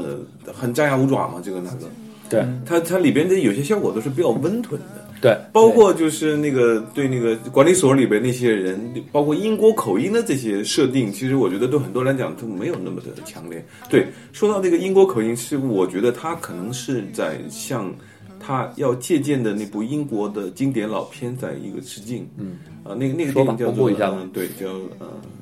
平步青云。嗯，那个那个电影的开场是我看过所有电影里开场是最悲壮，但是同时又最浪漫的。所以呢，他后来直接就出现了一个天堂的这个场景，就像这个《Soul》里边的这种一样，所以我觉得是有致敬的关系。所以他为什么用英国人的口音，我觉得可能也是有这一点的关系在在里边。所以就是他就没有那么的新奇嘛，包括互换身体啊什么的，就是假如说你看过《羞羞铁拳》，对吧？ 什么的话，你觉得好像没有那么的新奇，但是还是很厉害。我是觉得可能在这个阶段呢，我已经不指，我已经真的不指望能看到一个让我觉得为之一振、全新而又突兀的故事。我记得我之前说过一句话，我说早就没有什么新故事了。嗯，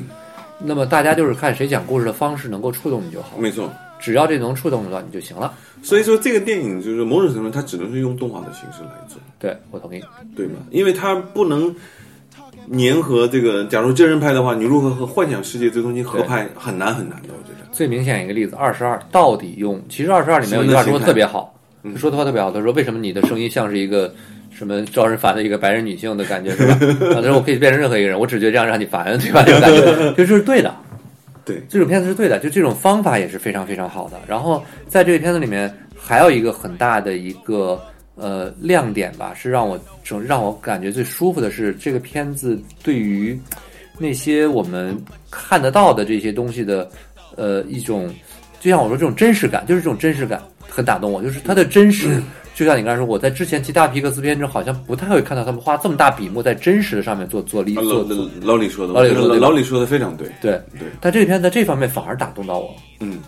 我反而觉得我在动画片我已经好久没有看到这么逼真的纽约式的感对，觉啊了。所以说我在看这个片子，在不管是时光网还是啊嗯其他的、呃淘票吧，或者或者说猫眼上的其他的皮克斯电影，大家好哦，这部电影唤醒了我，或者说让嗯我想起了我儿时。然后这部电影大家都说哦，这部电影让我让我让我让我对现在的自己感同身受的感觉。我之前这个片子呢，我还我看完之后还说，我这片子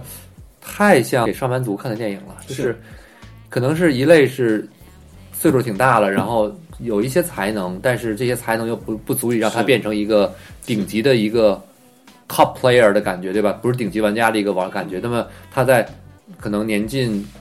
年近中年，或者是总或者什么时间，就像这片子 Joe 一样，才得到了一个机会，然后这个机会他也抓住了，就是他的实力 OK 的，但他一定不是最顶级的玩家，对吧？或者一类是空有一些，就是可能在家庭环境不错，然后成长环境也不错，在这个从小呢上了一个初中啊、上了一个小学不错，然后考了重点高中，重重点高中上了个重点大学，上了重点大学呢进了一个进了一个待遇不错的一个公司，然后干着干着干着干着，不知道每每天在干嘛，反正干着挺挺顺的，什么都能干嗯，但是好像自己也没有那么开心，对，就会觉得我明明喜我小的时候喜欢古典，我喜欢摇滚乐，我小的时候喜欢看一些什么东西，但是我现在就好像我为了它而已，他们只是我的兴趣，嗯但我还是每天要做 PPT，、嗯我还是每天要加班，我还是每天要去拼，但是我的收入也还不差，嗯就这两类人都能够在这个片子中找到投射，无外乎就只有个二十二嘛，对嗯吧？就换句话说，这两个片子来说，你说到底是不是拍给什么没什么能力、郁郁不得志？其实我觉得不是都，不他就是拍给我们这种普通人的。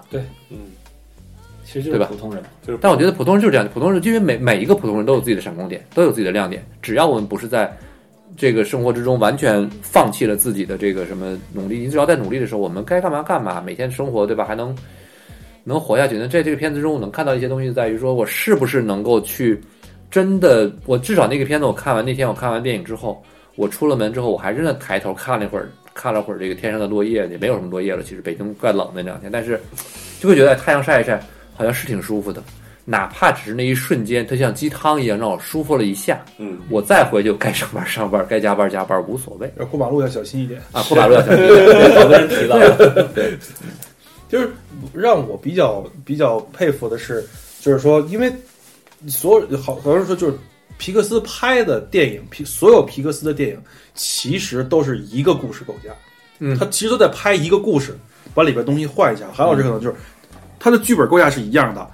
是一定是三部三部分。第一部介绍这个人物，还有他的缺点或者特点或者什么样，他有不同的样子。第二幕，因为他的缺点或特点，给他造成或造成一样一样什么样的事情，一样的麻烦，他要去解决。第三，他重新认识自己，然后把这个事情解决了。你像 Finding Nemo，就是海总动员，是是一个是一个过分保护孩子的一个爸爸，嗯你以为怎么怎么样？其实每一个就你就往里套就好了。对，但是你在想这能套多少种故事？然后现在开始套成年人了，这个故事一样是可以，对可可可可可以那什么的，而且讲好的这个片子我不得不说，就是这片子的，就是男主呃女主角的这个，也不叫女主角，但是其实女主角吧，这毕竟是女性配音演员嘛。嗯二十二，二十二这个名字，很多人拿来什么哲学之类的，其实我觉得可能没有那么复杂。我觉得二十二就是一个特别简单的例子，你要讲到六十六了吗？不是，是因为皮克斯在这个片子之前只有二十二部，只只有二十二部动画长片。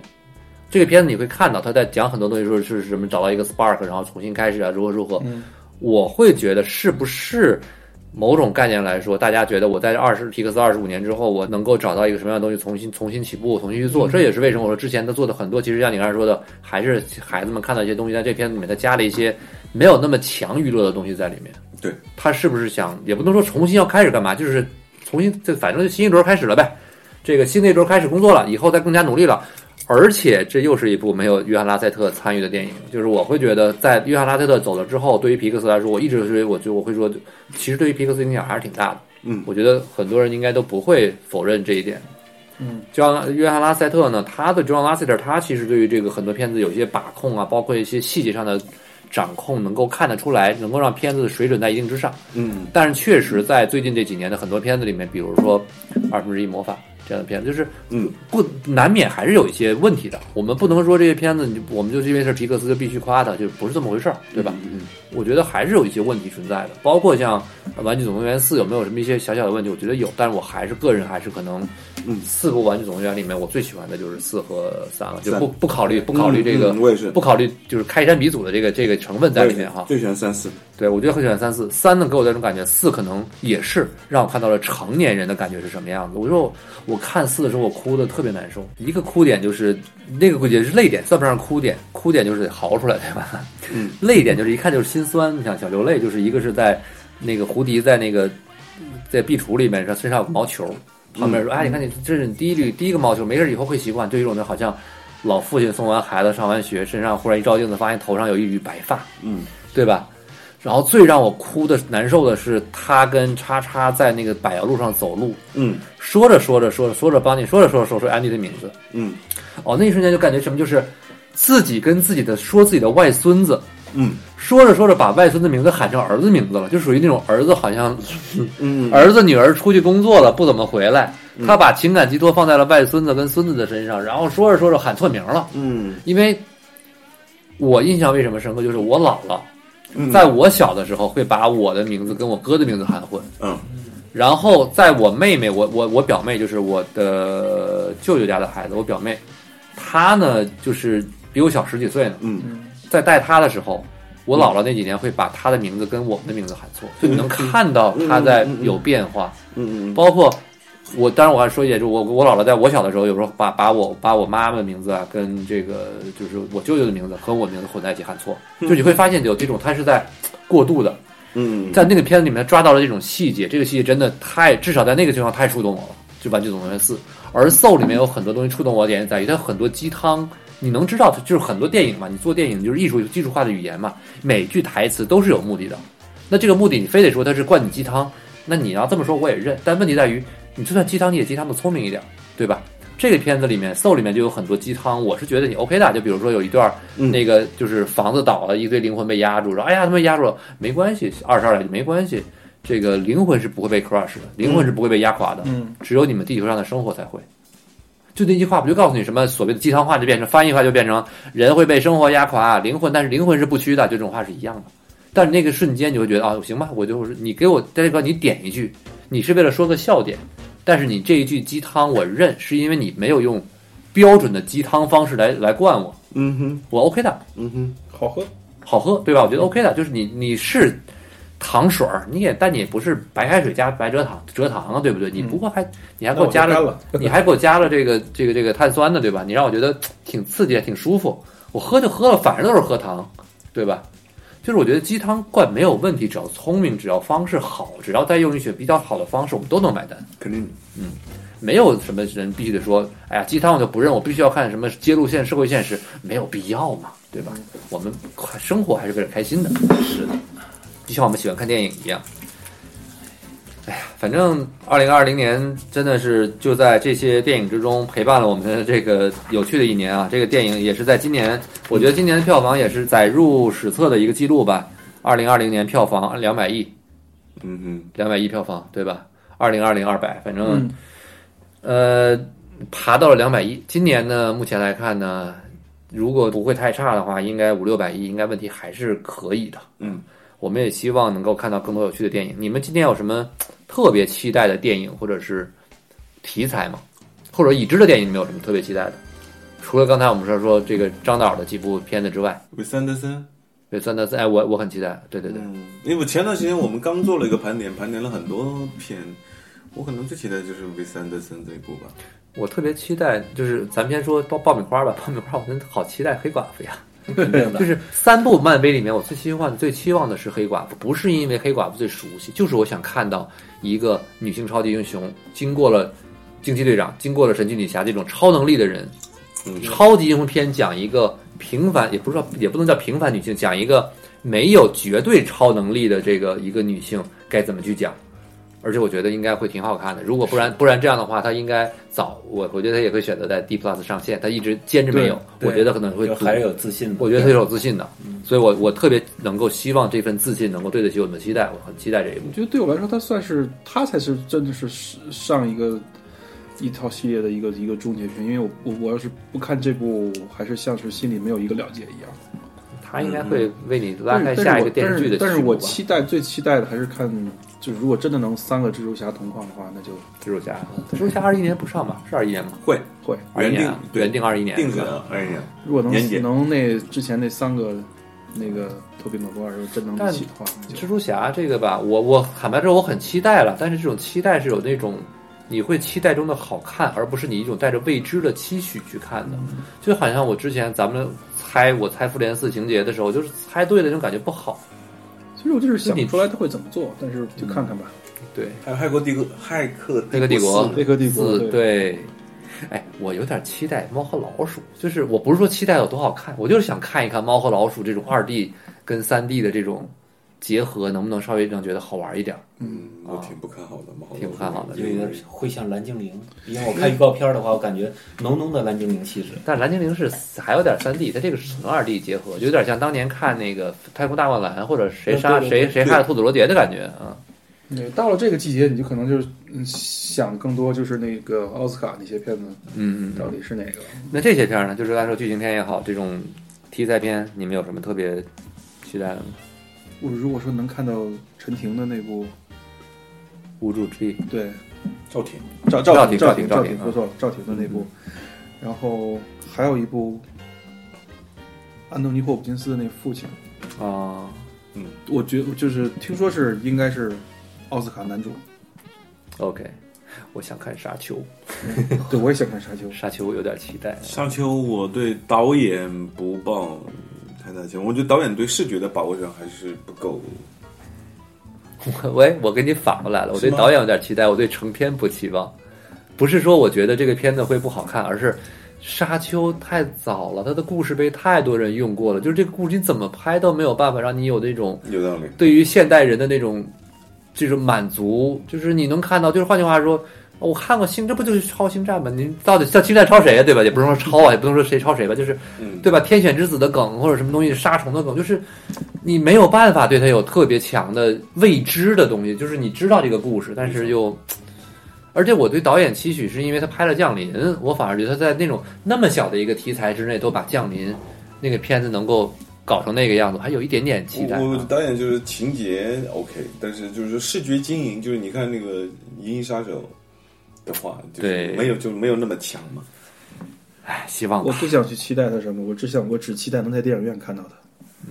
那嗯是电影同院样就一直开着吧。但是然后说今今年好像片儿进口片儿特别少，然后我今年还期待另外一部日本动画《新世纪福音战士》。进口片儿大部分大片都要一都要，